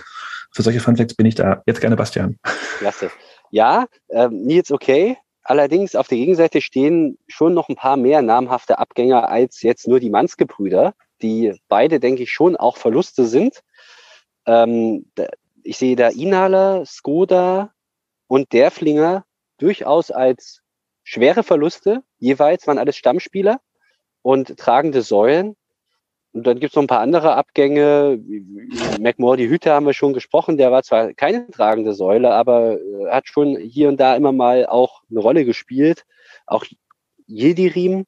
Ich sehe das irgendwie so, ja, teils, teils. Also ich sehe wieder, klar, die Zugänge von Thien habe ich auch auf der Liste gehabt. Super. Guslaev fand ich in Auerbach super. Mal sehen, wie das in, äh, wie das in Alklinike funktioniert. Aber unterm Strich, wenn ich da jetzt so zusammenrechne, sind bei mir irgendwie mehr Minuspunkte als Pluspunkte. Am schlechtesten gerankt hat sie Lochi. Der hat sogar gesagt, wir werden nur Zehnter. Ja, ähm, ich habe auch ein bisschen, also das Gefühl, dass die, ja, wir haben ja jetzt irgendwie gesagt, die wären mal wieder dran oder so. Ich glaube, dass bei denen das Fenster zugegangen ist und die jetzt erstmal vielleicht mal ein, zwei Jahre kleinere Regionalliga-Brötchen backen, bevor die dann vielleicht nochmal richtig oben angreifen. Also ich habe auch irgendwie das Gefühl, dass das äh, nicht so nicht so richtig vorwärts geht, gerade bei denen und ähm, dachte, die werden ein bisschen schlechter als letztes Jahr und das kann ja ein bisschen schlechter, kann auch zwischen Platz 5 und 10 wieder alles heißen irgendwie. Also ja, wie, ne, es ist halt super, es ist so, super eng und äh, da ist es einfach schwierig, das alles irgendwie einzuordnen. Und ja, also ich glaube, dass die nicht mehr so überzeugend sind wie die letzten Jahre irgendwie. Immer da oben dabei, aber so richtig, ja, naja. Ich glaube, da geht's bergab. Und wir merken schon, dass wir bei den kleineren Berliner Vereinen hier ein bisschen emotionslos sind. deswegen machen wir weiter. Volkssport. Ja, deswegen machen wir weiter mit einem Verein, auf dem ähm, auf Platz 3 steht, mit einem ja, Schnitt von 4,17, der auf jeden Fall für ganz viel Emotionen sorgt. Denn der FC Karl-Marx-Stadt oder wie wir ihn jetzt liebevoll nennen, der Camp David FC, ist bei uns auf Platz 3 eingelaufen. Ähm, mit Christian Tiffert als Trainer, der jetzt auch fest Trainer des Camp David FC bleiben wird.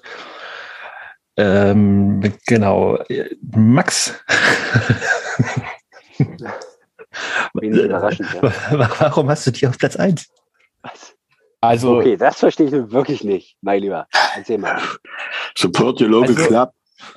Ja. Max möchte, Max möchte auch mal also Drittliga ich, spielen. ich, ich, ganz ehrlich, also wenn ich mir die anderen zwei, die wir dann noch uns angucken, da, da sehe ich die aber mal sowas von davor. Das ist einfach so, weil ich finde, die haben ihre Mannschaft zusammengehalten. Die haben mit Stacke eingeholt, der bei einer Mannschaft spielt, wo er irgendwie alleine vorne einen Unterhalter gespielt hat. Die haben in meinen Augen keine absoluten Leistungsträger abgegeben. Dieser Dogan, der war zum Beispiel irgendwie nur Zweitorhüter, das, der sich jetzt hier bei Lokta angeschlossen hat. Den Berger wurde vor uns schon mal gesagt, dass das ein guter Transfer ist, sehe ich auch so. Den fand ich eigentlich immer gut auf dem Außenbahn. Die haben es geschafft, den Kampulka zu holen. Den Ulrich von Hansa Rostock, den würde ich mir auch einfach mal angucken wollen, was der so kann. Da hatten die eigentlich immer ganz gutes Händchen so bei solchen Spielern, die irgendwie aus der dritten Liga so ein bisschen schon abgefallen sind. Hab natürlich aber auch ein paar Kontras, die aber nicht so schwer wiegen wie bei den anderen. Und das, denke ich, ist trotzdem irgendwie noch diese Anspruchshaltung, die hier einfach irgendwie nicht ganz so dazu passt, wie Chemnitz performt. Gleichzeitig muss man aber sagen, letzte Rückrunde war es die beste Mannschaft der Regionalliga. Und ich glaube, wenn die zum Anfang direkt so eine Siegesserie hinlegen, dann läuft es bei denen noch zuschauertechnisch vielleicht erstmal kurzzeitig gut. 1500 Leute sind dann da. Ja. Wie gesagt, ich sage ja nicht, ich sage ja nicht, dass die Zuschauer technisch auf Platz 1 landen werden, aber sportlich halte ich das schon für sehr wahrscheinlich, am wahrscheinlichsten im Vergleich zu den anderen. So, jetzt kann er mich niedermachen. Das Ding ist, dass Bastian ja nicht derjenige ist, der dich so krass niedermachen äh, kann, weil er hat den nämlich auf zwei. Aber ich würde mal, Nils hat sie auf sieben. Also ich weiß nicht, was ich mir dabei gedacht habe. ähm, also äh, ich muss zugeben, die Neuzugänge sind ganz gut. Ähm, ich finde auch Christian Tiffert als Trainer äh, einen sehr, sehr guten Mann. Nichtsdestotrotz ist Chemnitz ein Haifischbecken für Spieler und Trainer. Das mussten Daniel Fran erfahren, das musste Daniel Berlinski erfahren. Ähm, ja, also ich glaube, dass die einfach nicht über eine Saison die komplette Konstanz auf die Strecke bekommen, um so einen großen Wurf zu machen aktuell.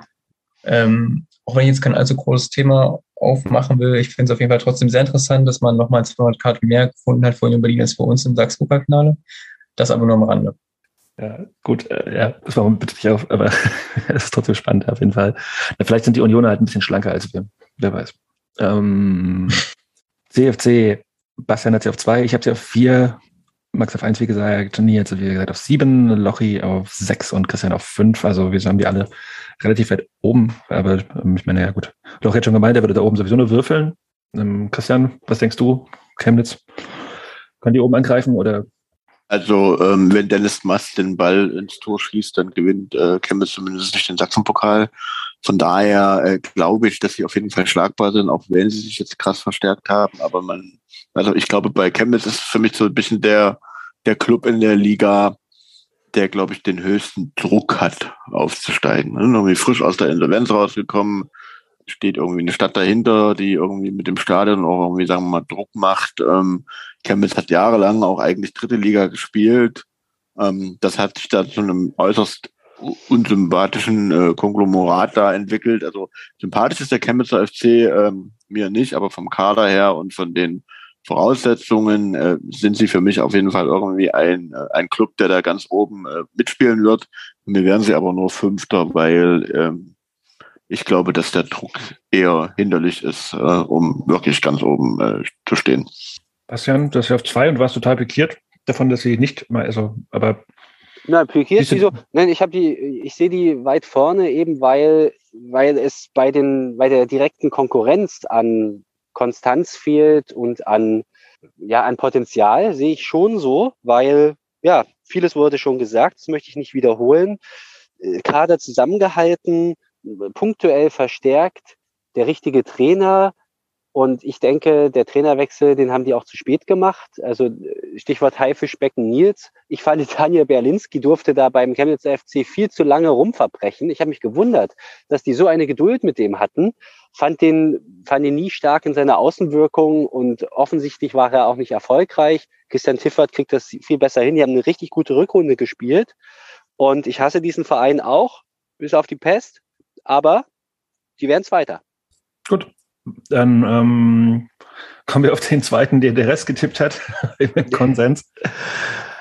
Und gehen mal wieder nach Thüringen mit einem Platz von, äh, mit einem Mittelwert von 3,67 auf Platz 2 kommt die Mannschaft, die uns ankotzt, äh, ins Ziel der FCK Zeiss Jena. Ja, ähm, ich habe sie auf zwei, Max hat sie auf zwei, kein hat sie auf der Eins, was ich aber auch das, da stimmt, wahrscheinlich hätte ich aber auch genauso reagiert, wenn irgendwie gesagt hätte, Karl Zatiana steigt auf oder wird Meister, wie du gerade, Bastian. Von daher verstehe ich deine, äh, deine, deine Meinung da auch. Ich würde mal einsteigen mit äh, Christian, denn der hat sie auf Platz neun. Ja, den hat ja klar formuliert, was die Ziele für diese Saison sind. Konsolid Konsolidierung, der Kader, äh, der Etat wurde verkleinert, der Kader wurde abgespeckt. Bin ein bisschen überrascht, dass ihr die alle so oben seht, ob ihr da jetzt irgendwie euch an der letzten Saison orientiert habt oder ähm, euch an der an dem Namen orientiert habt oder ob ihr die Folge äh, vergessen habt, die wir äh, mit Markus hatten, wo wir ja wirklich sehr lange über äh, das neue Konzept des FCK Zeitsenas äh, sprechen. Deshalb äh, bin ich tatsächlich ein bisschen überrascht, aber für mich äh, werden die entsprechend ihres selbst gegebenen Konzepts und ihrer gravierenden Veränderung innerhalb des Vereins äh, im Mittelfeld der Tabelle ähm, landen, weil das, glaube ich, der Anspruch ist, den sie für diese Saison formuliert haben. Okay. Ähm, ist ja auch immer die Frage, ob so ein Konzept dann auch umgesetzt wird und inwiefern das der Realität entspricht, weil wir haben ja schon gesehen, auch nach der Aufnahme noch, dass es da diverse Moves in den äh, gab, die halt irgendwie auf jeden Fall mit dem Konzept so ganz und gar nicht einhergegangen sind. Ähm, Lochi, du hast sie auch auf drei. Also im Endeffekt haben sie eigentlich alle in den Top drei, außer Christian. Ja, Lochi, äh, ja, also die haben natürlich ein paar Jungs abgegeben, aber ähm, gerade mit Eisele und auch Osterhellweg ähm, ja, jetzt nicht mehr die allerjüngsten Jungs und haben, wenn ich das hier so, also wenn ich mir mal so angucke, wen die sich geholt haben, zwei Leute vom BRK, dann haben sie sich den äh, Muyomo von ähm, Rathenow geschnappt, der, glaube ich, bei Rathenow auch einer der wirklich besseren war. Ähm, und dann ist es halt immer noch scheiß Jena, ne? Also ich denke, dass die schon eine gute, eine gute, äh, gute Runde spielen werden. Es ist eben auch da wieder ein bisschen die Alternativlosigkeit. Ich sehe da jetzt nicht so viele, die wirklich äh, viel besser sind oder die, die ich mir jetzt viel besser vorstellen kann als Jena, die, ja, also ich äh, zum Aufstieg natürlich reicht es nicht, ne? das ist ja klar, deswegen werden sie bei mir noch Dritter. Aber äh, ich denke, dass sie auch auf jeden Fall ähm, lange, lange mit oben dabei sein werden, weil die schon auch trotzdem, dass die ja gesagt haben, sie wollen äh, oder sie wollen sich konsolidieren oder so, finde ich, sieht der Kader eigentlich trotzdem relativ stabil aus. Und äh, ja, sehe da jetzt nicht so richtig richtig den Einbruch oder irgendwie eine extreme Verschlechterung im, im Kader. Ähm, stimme ich zu. Also gerade auch mit dem, es sind zwar ein paar Leute weg, aber es sind noch Leute also gekommen und äh, wir haben eine sehr starke Rückrunde gespielt, darf nicht vergessen. Also wäre, wäre der BFC nicht gewesen. Und sie waren auch immer noch dran. Sie waren die konstanteste Mannschaft nach dem BFC. Deswegen sind sie Zweiter geworden, ja. Aber äh, wie sind sie Zweiter geworden? Erzähl ich gerade scheiße, ja doch, oder? Dritter. Stimmt, äh, ja, Zweiter. Zweiter ist meiner Meinung nach Alklinike geworden. Nee. Nee, nee, nee, nee. Jena war Zweiter, ja. Ja, ja, ja. Okay. Äh, also, ich sehe da auch jetzt nicht. Na klar, Markus hat doch die letzten Wochen noch immer gerechnet. Genau. Ja, äh, also, die haben doch lange gewartet, dass äh, der BFC vielleicht doch mal noch ein Spiel verliert. Ja, ja. Und das haben sie dann gemacht und dann haben sie unentschieden gegen irgendwie genau. gespielt. Ja. Also, ich sehe dabei. Die Konstanz. ja, aber ich sehe bei Jena auf jeden Fall nicht dass das irgendwie dieses Jahr ganz, ganz in die Binsen geht und man halt irgendwie im Mittelfeld der Tabelle mitspielt, wird oben dran bleiben. Und äh, also meine Meinung. Aber von meiner Meinung haben wir auch ganz viel gehört. Ähm, vielleicht hören wir noch mal kurz die Meinung von Bastian. Ja, gerne. Ähm, ich war auch, ich fand es krass, als dieses Konzept vorgestellt wurde, mit, dass man ganz viele Profis raushauen möchte, dass man viel mit Nachwuchsleuten aus, auffüllen möchte. Und das klang schon so nach einem richtig krassen Umbruch. Und ich sehe das nicht so sehr. Da war ich wirklich überrascht, weil ich finde, dass Karl Zeiss Jena sich mit klugen Transfers da punktuell durchaus auch verstärken kann, beziehungsweise das kompensieren kann, was weggeht. Ähm, ein Name, der noch nicht gefallen ist, ist Fairkamp, der zurückkommt von Victoria. Der hat zuvor in Jena gespielt und dort auch erfolgreich. Dann noch ein Petermann habe ich auch als guten Neuzugang mit verzeichnet. Dann diese genannten Muyomo und zwei Leute vom BAK, die da auch Stamm gespielt haben. Zumindest der Lemmel auf jeden Fall. Bei These weiß ich nicht ganz genau, aber war mindestens so erweiterte Startelf. Also das ist schon ganz okay. Und klar, dann gehen natürlich, du hast halt viele Abgänge die, die alle irgendwie wehtun, die alle in der, die alle irgendwie so für Profitum stehen und für ganz hohe Ansprüche. Aber ja, ich traue denen durchaus zu, da mit diesem doch etwas anders ausgelegten Konzept auf drei zu kommen. Ich war überrascht. Die, die haben mich positiv überrascht in ihrer Transferpolitik. Ja, also wir werden über ihn auf jeden Fall wahrscheinlich nochmal sehr ausführlich reden, bevor wir gegen die spielen. Und da ich merke, dass sie die Aufmerksamkeit ein bisschen bei mir zumindest nachlässt, äh, gehen wir mal weiter und äh, quatschen über den Konsensmeister. Denn da gab es eigentlich ja nicht, also drei von sechs haben sie auf eins, zwei haben sie auf zwei und einen hat sie auf Platz drei getippt. Wer richtig mit aufgepasst hat, weiß, äh, unser Top-Favorit auf den, also auf die Meisterschaft, muss man mal sagen. Das wieder, stimmt, das ganze Jahr darf ich wieder nicht Aufstieg sagen, sondern muss Meister sagen, ne? Nee. Ich bemühe mich. Der Top-Favorit auf die Meisterschaft der Regionalliga Nordost ist Energie Cottbus. Bastian, Nils und ich haben sie auf eins. Ähm, ich würde eher sagen, Max, du hast sie auf drei. Warum denkst du, dass die nicht aufsteigen? Ach, Meister werden. Da geht's wieder los. nee. Ja, irgendwie immer die exponierten Stellungen, hast du das Gefühl. Ich verstehe ehrlich nicht, wie man Cottbus als Meister sehen kann. Weil die Abgänge von Engelhardt und Bronichev, die finde ich schon krass. Das sind einfach die Leute, die dort vorne alles zerschossen haben bei denen, die so in meinen Augen auch mit einem, naja, Talent versuchen zu ersetzen und einem gescheiterten Drittligastürmer. Dazu noch die Abgänge von Meter und Stahl, die sich da ja auch eigentlich schon in der Stammelf befunden haben.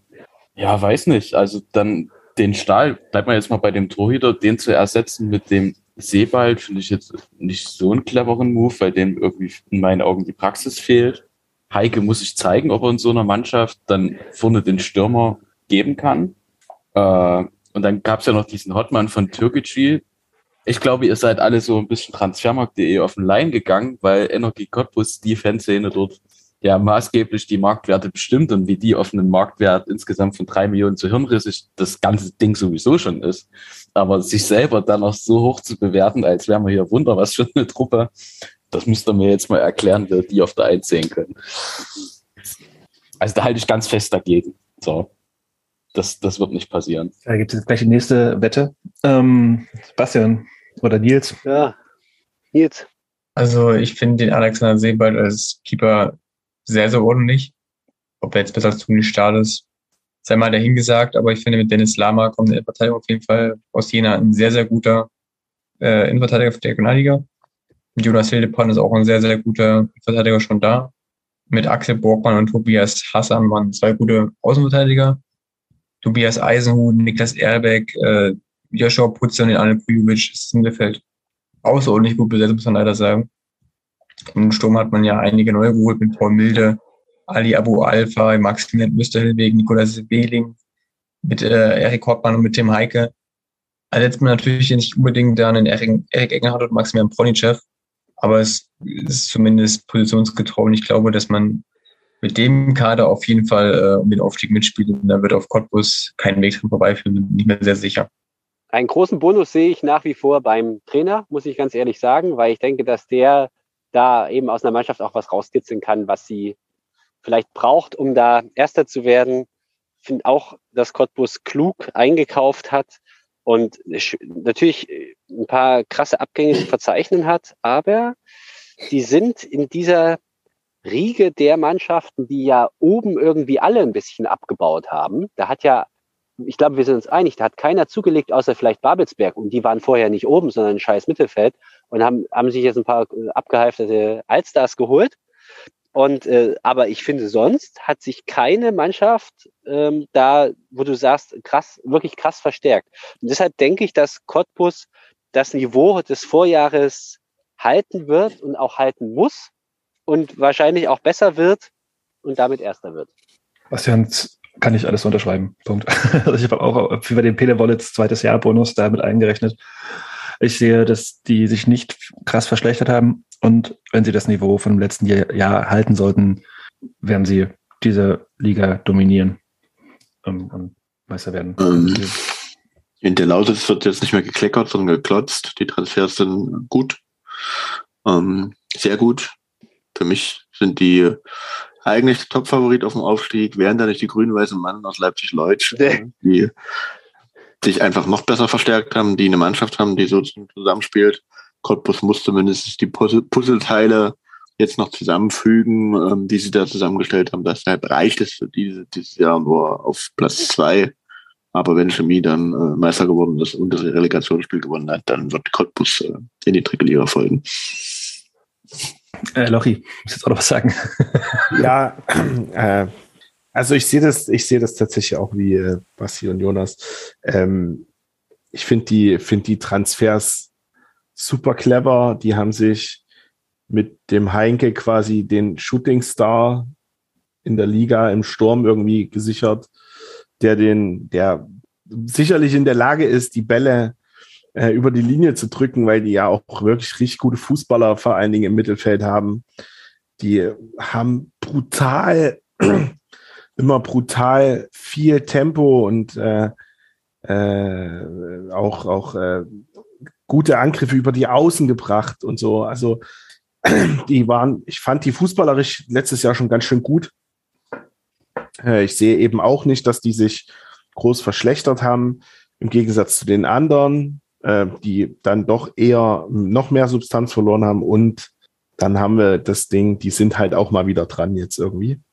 Ähm, und äh, Pele Wollitz, es ist ein schräger Typ, aber der passt offensichtlich dahin. Äh, irgendwas macht der dort richtig.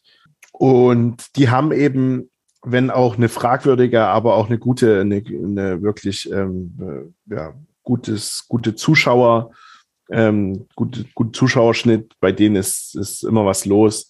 Ähm, also ich denke, dass das äh, alles in allem dieses Jahr doch äh, ja auf jeden Fall einer der Top 2, 3 Mannschaften da oben ist. Wenn die das, was sie, so wie der Kader aussieht, auf den Platz bringen und weiterhin so Fußball spielen, dann sehe ich da auch wenig, die denen in dem, im Weg stehen können. Damit haben alle ihre Meinung zum potenziellen Meister der Regionalliga Saison 22, 23 gesagt. Ende Cottbus steigt auf. Sagen eigentlich alle, steigt auf, Mann, schon wieder, wird Meister. sagen äh, alle, außer Christian, der denkt, das schafft die BSG Chemie. Lochi wird es wahrscheinlich auch seinen BFC-Tipp hoffentlich nochmal überdenken. Äh, Max zweifelt, die anderen drei sehen das genau so. Ich würde nochmal fix, bevor wir zu den Medientipps kommen, äh, die obere Tabellenhälfte einmal kurz nochmal Revue passieren lassen. Wie gesagt, auf Platz 1 FC Energie Cottbus, auf Platz 2 der FC Zeiss aus Jena, Platz 3 Camp David FC, auf Platz 4 die VSG Altklinike, auf Platz 5 folgt dann der Berliner AK, 6 Babelsberg 03, 7 Hohenschönhausen, äh, auf Platz 8 Victoria Berlin, ebenfalls auf Platz 8 die BSG Chemie aus Leipzig-Leutsch ja, geteilten Platz, Platz 8 gibt es dann im Endeffekt nicht. Deswegen müsst ihr dann gucken, wie ihr das dann genau auf euren Wettschein platziert, die es nicht gibt, was ich heute gelernt habe.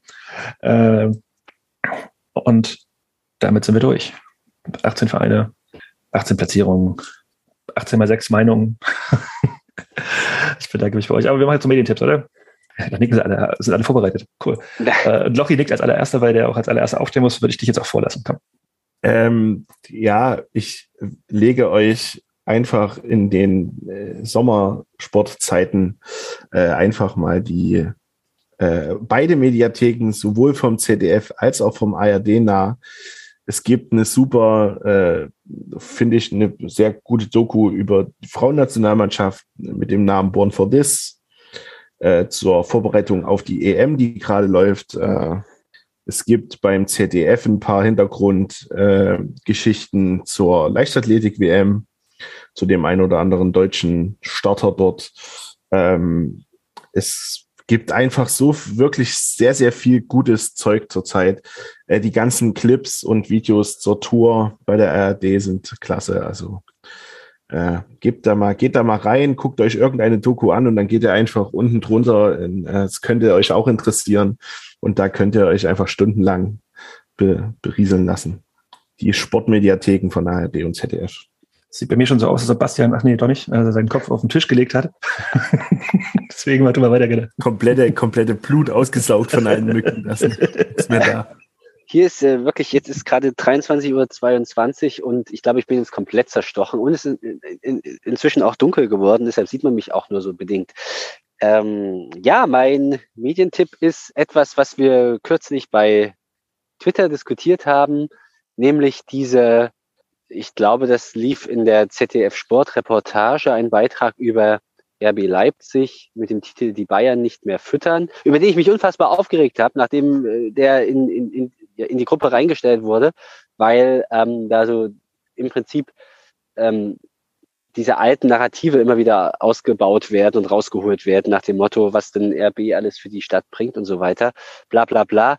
Und aber was ich sehr witzig fand, und deshalb empfehle ich es auch, klar, es gibt, äh, habt ihr vielleicht auch mitbekommen, es gibt da auch äh, in zehn, in zehn Minuten werden zwei Minuten auch der BSG Chemie gewidmet. Und da wird quasi so kontrastiert, okay, was ist denn neben diesem hochfliegenden Projekt da sonst noch los in der Stadt und äh, kann das funktionieren, kann das nicht funktionieren. Was ich einfach nur bemerkenswert fand, ist, dass auch ja, jetzt 14 Jahre nach der Gründung oder 13 Jahre nach der Gründung von RB Leipzig die immer noch unter Rechtfertigungsdruck stehen und quasi immer noch solche Beiträge entstehen müssen, so nach dem Motto, ja, aber die sind eigentlich ganz beliebt in der Stadt und die sind auch anerkannt, die sind echt gut und die haben jetzt auch bald Tradition und so weiter, aber sie sind immer in so einem Rechtfertigungsmodus und auch Journalisten, die auf RB blicken, kommen auch immer in diesen Rechtfertigungsmodus und müssen, fühlen sich immer genötigt, dann auch zu zeigen, ja, ähm, ah, guck mal hier, auch die BSG Chemie Leipzig hat eigentlich gar kein Problem mit denen. Ich finde das einfach bemerkenswert und ich habe mich geärgert über unseren, über unseren, sage ich, über den Oberbürgermeister von Leipzig, der da mit seinen Einschätzungen an der einen oder anderen Stelle daneben liegt. Kann man sich einfach mal angucken, kriegt man ein bisschen Puls und sieht aber auch Chemie und den äh, herrlichen Uwe Thomas dann, der seit 55 Jahren bei der BSG Chemie ist. Also wer jetzt in den nächsten äh, Tagen, wenn es so heißt, es noch ein bisschen mehr Puls braucht, schaltet das ZDF, Sportstudio, ja, ZDF ein. Ja, nee, Sportreportage, glaube ich. Also es müsste, lief wahrscheinlich am Sonntag oder so. Okay. Ähm, ja, dann mach weiter. Nils? Dann empfehle ich einmal als analogen Tipp die äh, Freunde Saisonvorschau, also die, dieses Saisonvorschau-Heft für die Bundesliga und zweite Bundesliga, was jedes Jahr rauskommt. Das ist jedes Jahr Weltklasse. Ich habe es heute am Wörthersee hier in Nürnberg zu Ende gelesen. Das ist wirklich ein sehr, sehr gutes Heft. Und als zweites Video empfehle ich äh, ein Video von Kick TV auf YouTube. Und zwar gibt es jetzt in Berlin vom Instagram-Folgen her einen neuen größten Verein der Stadt. Und zwar gibt es jetzt den Delay Sports FC. Das ist ein Verein, der von zwei Influencern oder ehemaligen, also von Sidney Friede, ein ehemaliger Hertha-Spieler, gegründet wurde. Und äh, ich will das gar nicht wertend machen. Es ist einfach nur sehr, sehr interessant. Äh, Schaut es euch gerne an, diese, diese kleines Vorstellungsvideo. Ähm, ja, also ich glaube, die, die Jungs wissen noch nicht so ganz, was da auf die zukommt, gerade am Betracht mit Nala Jendawi. Das ist alles ein bisschen, alles sehr, sehr neu und sehr, sehr modern. Und äh, es ist auf jeden Fall interessant. Ich, ich werde das persönlich im Auge behalten, was da so passiert. Und man darf gespannt sein, was da noch in Zukunft so kommt oder auch nicht kommt. Ja, das lässt uns nicht los, diese Social Media. Ähm, ich würde kurz mal meinen hier einstreuen, bevor sie mir jemand klaut. Äh, ich empfehle den Hörfehler-Podcast Nummer 150, mal wieder Hörfehler. Äh, und zwar ist da Alina Schwärmer im Gespräch und die stellt ihr Buch Futopia vor. Der Podcast heißt äh, Ideen für eine bessere Fußballwelt. Die hat ein Buch geschrieben, 450 Seiten, erschienen im Werkstattverlag, wo sie Utopien für, den, ja, für die Zukunft des Fußballs, für einen besseren anderen Fußball vorgestellt hat. Das Gespräch ist sehr spannend, ihre Ansichten finde ich sehr spannend. Durchaus diskutabel, aber ähm, werde ich nicht, nicht, also ich werde mir das Buch, glaube ich, mal zulegen, wenn ich lese, hm, mal gucken, aber äh, kann ich sagen, äh, statt sich 450 Seiten Fußballtheorien anzueignen, lesend, äh, kann er erstmal gerne in diesen Podcast reinhören, denn da sind auf jeden Fall ganz viele spannende Denkanstöße dabei. Und als zweites empfehle ich noch den Legende verloren Podcast auch mal wieder, denn da gibt es jetzt eine Folge über den, also die haben ja schon eine Folge gemacht über die das Projekt, was wir bei der BSG Chemie über Frauenfußball machen und aber auch über die Geschichte des Frauenfußballs genauer. Also quasi, da gibt es ja schon zwei Folgen über die BSG Chemie, die Frauenabteilung historisch. Und jetzt haben sie eine Folge gemacht über die komplette DDR. Frauenfußball in der DDR. Die Folge heißt Geteiltes Leid, geteilte Freude, äh, geteiltes Land, Entschuldigung, geteiltes Land, geteilte Freude. Ähm, mit der Karina Linne, die ja auch ein gutes, mega gutes Buch geschrieben hat ähm, über Frauenfußball in Ost und West. Auch sehr kurzweilig, interessant und seid ihr vielleicht gut vorbereitet für den 28.8., wenn das erste Mal wieder eine Frauenmannschaft mit dem Fünfeck im Alfred Kunze Sportpark aufläuft. Christian. Ja, mir ist das passiert, was mir in jeder Folge passiert. Jemand klaut mir den Medientipp, ja, aber ich bin es ja dann schon gewohnt. Ich hätte nämlich dasselbe vorgeschlagen äh, wie Bastian und möchte zumindest, äh, bevor ich jetzt äh, mir einen Alternativen überlegen muss, äh, nochmal anfügen. Äh, schaut euch das wirklich mal an, weil ich finde, in dieser, äh, in dieser äh, Reportage insbesondere diesen knapp zwei Minuten Part über die BSG Chemie Leipzig ähm, auch auf vielen Ebenen einfach mal interessant, weil mir gefällt es eigentlich nicht, wie wir da dargestellt werden. Ähm, ich finde es auch interessant, wer da für Chemie spricht. Ähm, und schaut euch das mal an, bildet euch mal eine eigene Meinung dazu. Es ist schon interessant, dass wir quasi auch als einziger Leipziger Gegenverein da sozusagen einen Part in dieser Doku bekommen hat. Und ich bin mir auch noch nicht so ganz sicher, ob ich das jetzt gut oder schlecht finden soll. Da Bastian mir das aber äh, auf feinste Art und Weise geklaut hat, muss ich Sorry. jetzt etwas tun. muss ich jetzt etwas tun, was ich äh, eigentlich sonst nicht mache. Ich muss euch was mal ungehört empfehlen. Ähm, ich hoffe, ich greife damit jetzt nicht vollends in die Scheiße. Ähm, aber es gibt ähm, in der ARD Audiothek äh, einen Podcast, der hat äh, elf Folgen und beschäftigt sich mit der äh, Bandgeschichte der Toten Hosen, die äh, dieses Jahr ja ihr 40-jähriges Jubiläum feiern. Ähm, und der nennt sich die 1 Live-Ikonen, die Toten Hosen und äh, reitet dann äh, über elf Folgen die komplette Gesch äh, Bandgeschichte nochmal durch. Und ich empfehle es jetzt einfach mal ungehört, äh, wer sich nochmal mit 40 Jahren äh, Punk und äh, weg vom Punk hin zum Kommerz äh, beschäftigen möchte, der kann sich das dann mal anhören. Ich verspreche dir, Christian, das nächste Mal, wenn du da bist, darfst du anfangen. Damit das nicht wieder passiert. Max, du machst den Abschluss. Gerade heute kam mir die Meldung, dass äh, bei Sebastian Aller weiß nicht, wer das mitbekommen hat, wieder ein Tumor gefunden wurde im Hoden. Und äh, Sport im Osten hat dazu heute einen Beitrag gemacht, äh, wo die so ein bisschen dem auf den Grund gehen. Äh, ist das wirklich so eine äh, tatsächlich gehäufte Erkrankung bei Sportlern? Auch wie man das überprüfen kann, finde ich irgendwie ein wichtiges Thema, was selten irgendwie Publicity kriegt. Gibt ja jetzt auch nicht wenig wahrscheinlich männliche Hörer. Da wird das mal ganz gut beschrieben, wie man das selber überprüfen kann. Ja, das würde ich einfach mal direkt nehmen. Finde ich gut. Gut. Ich habe ähm, noch, ich hab noch ja. was vergessen. Gerne, Laurie.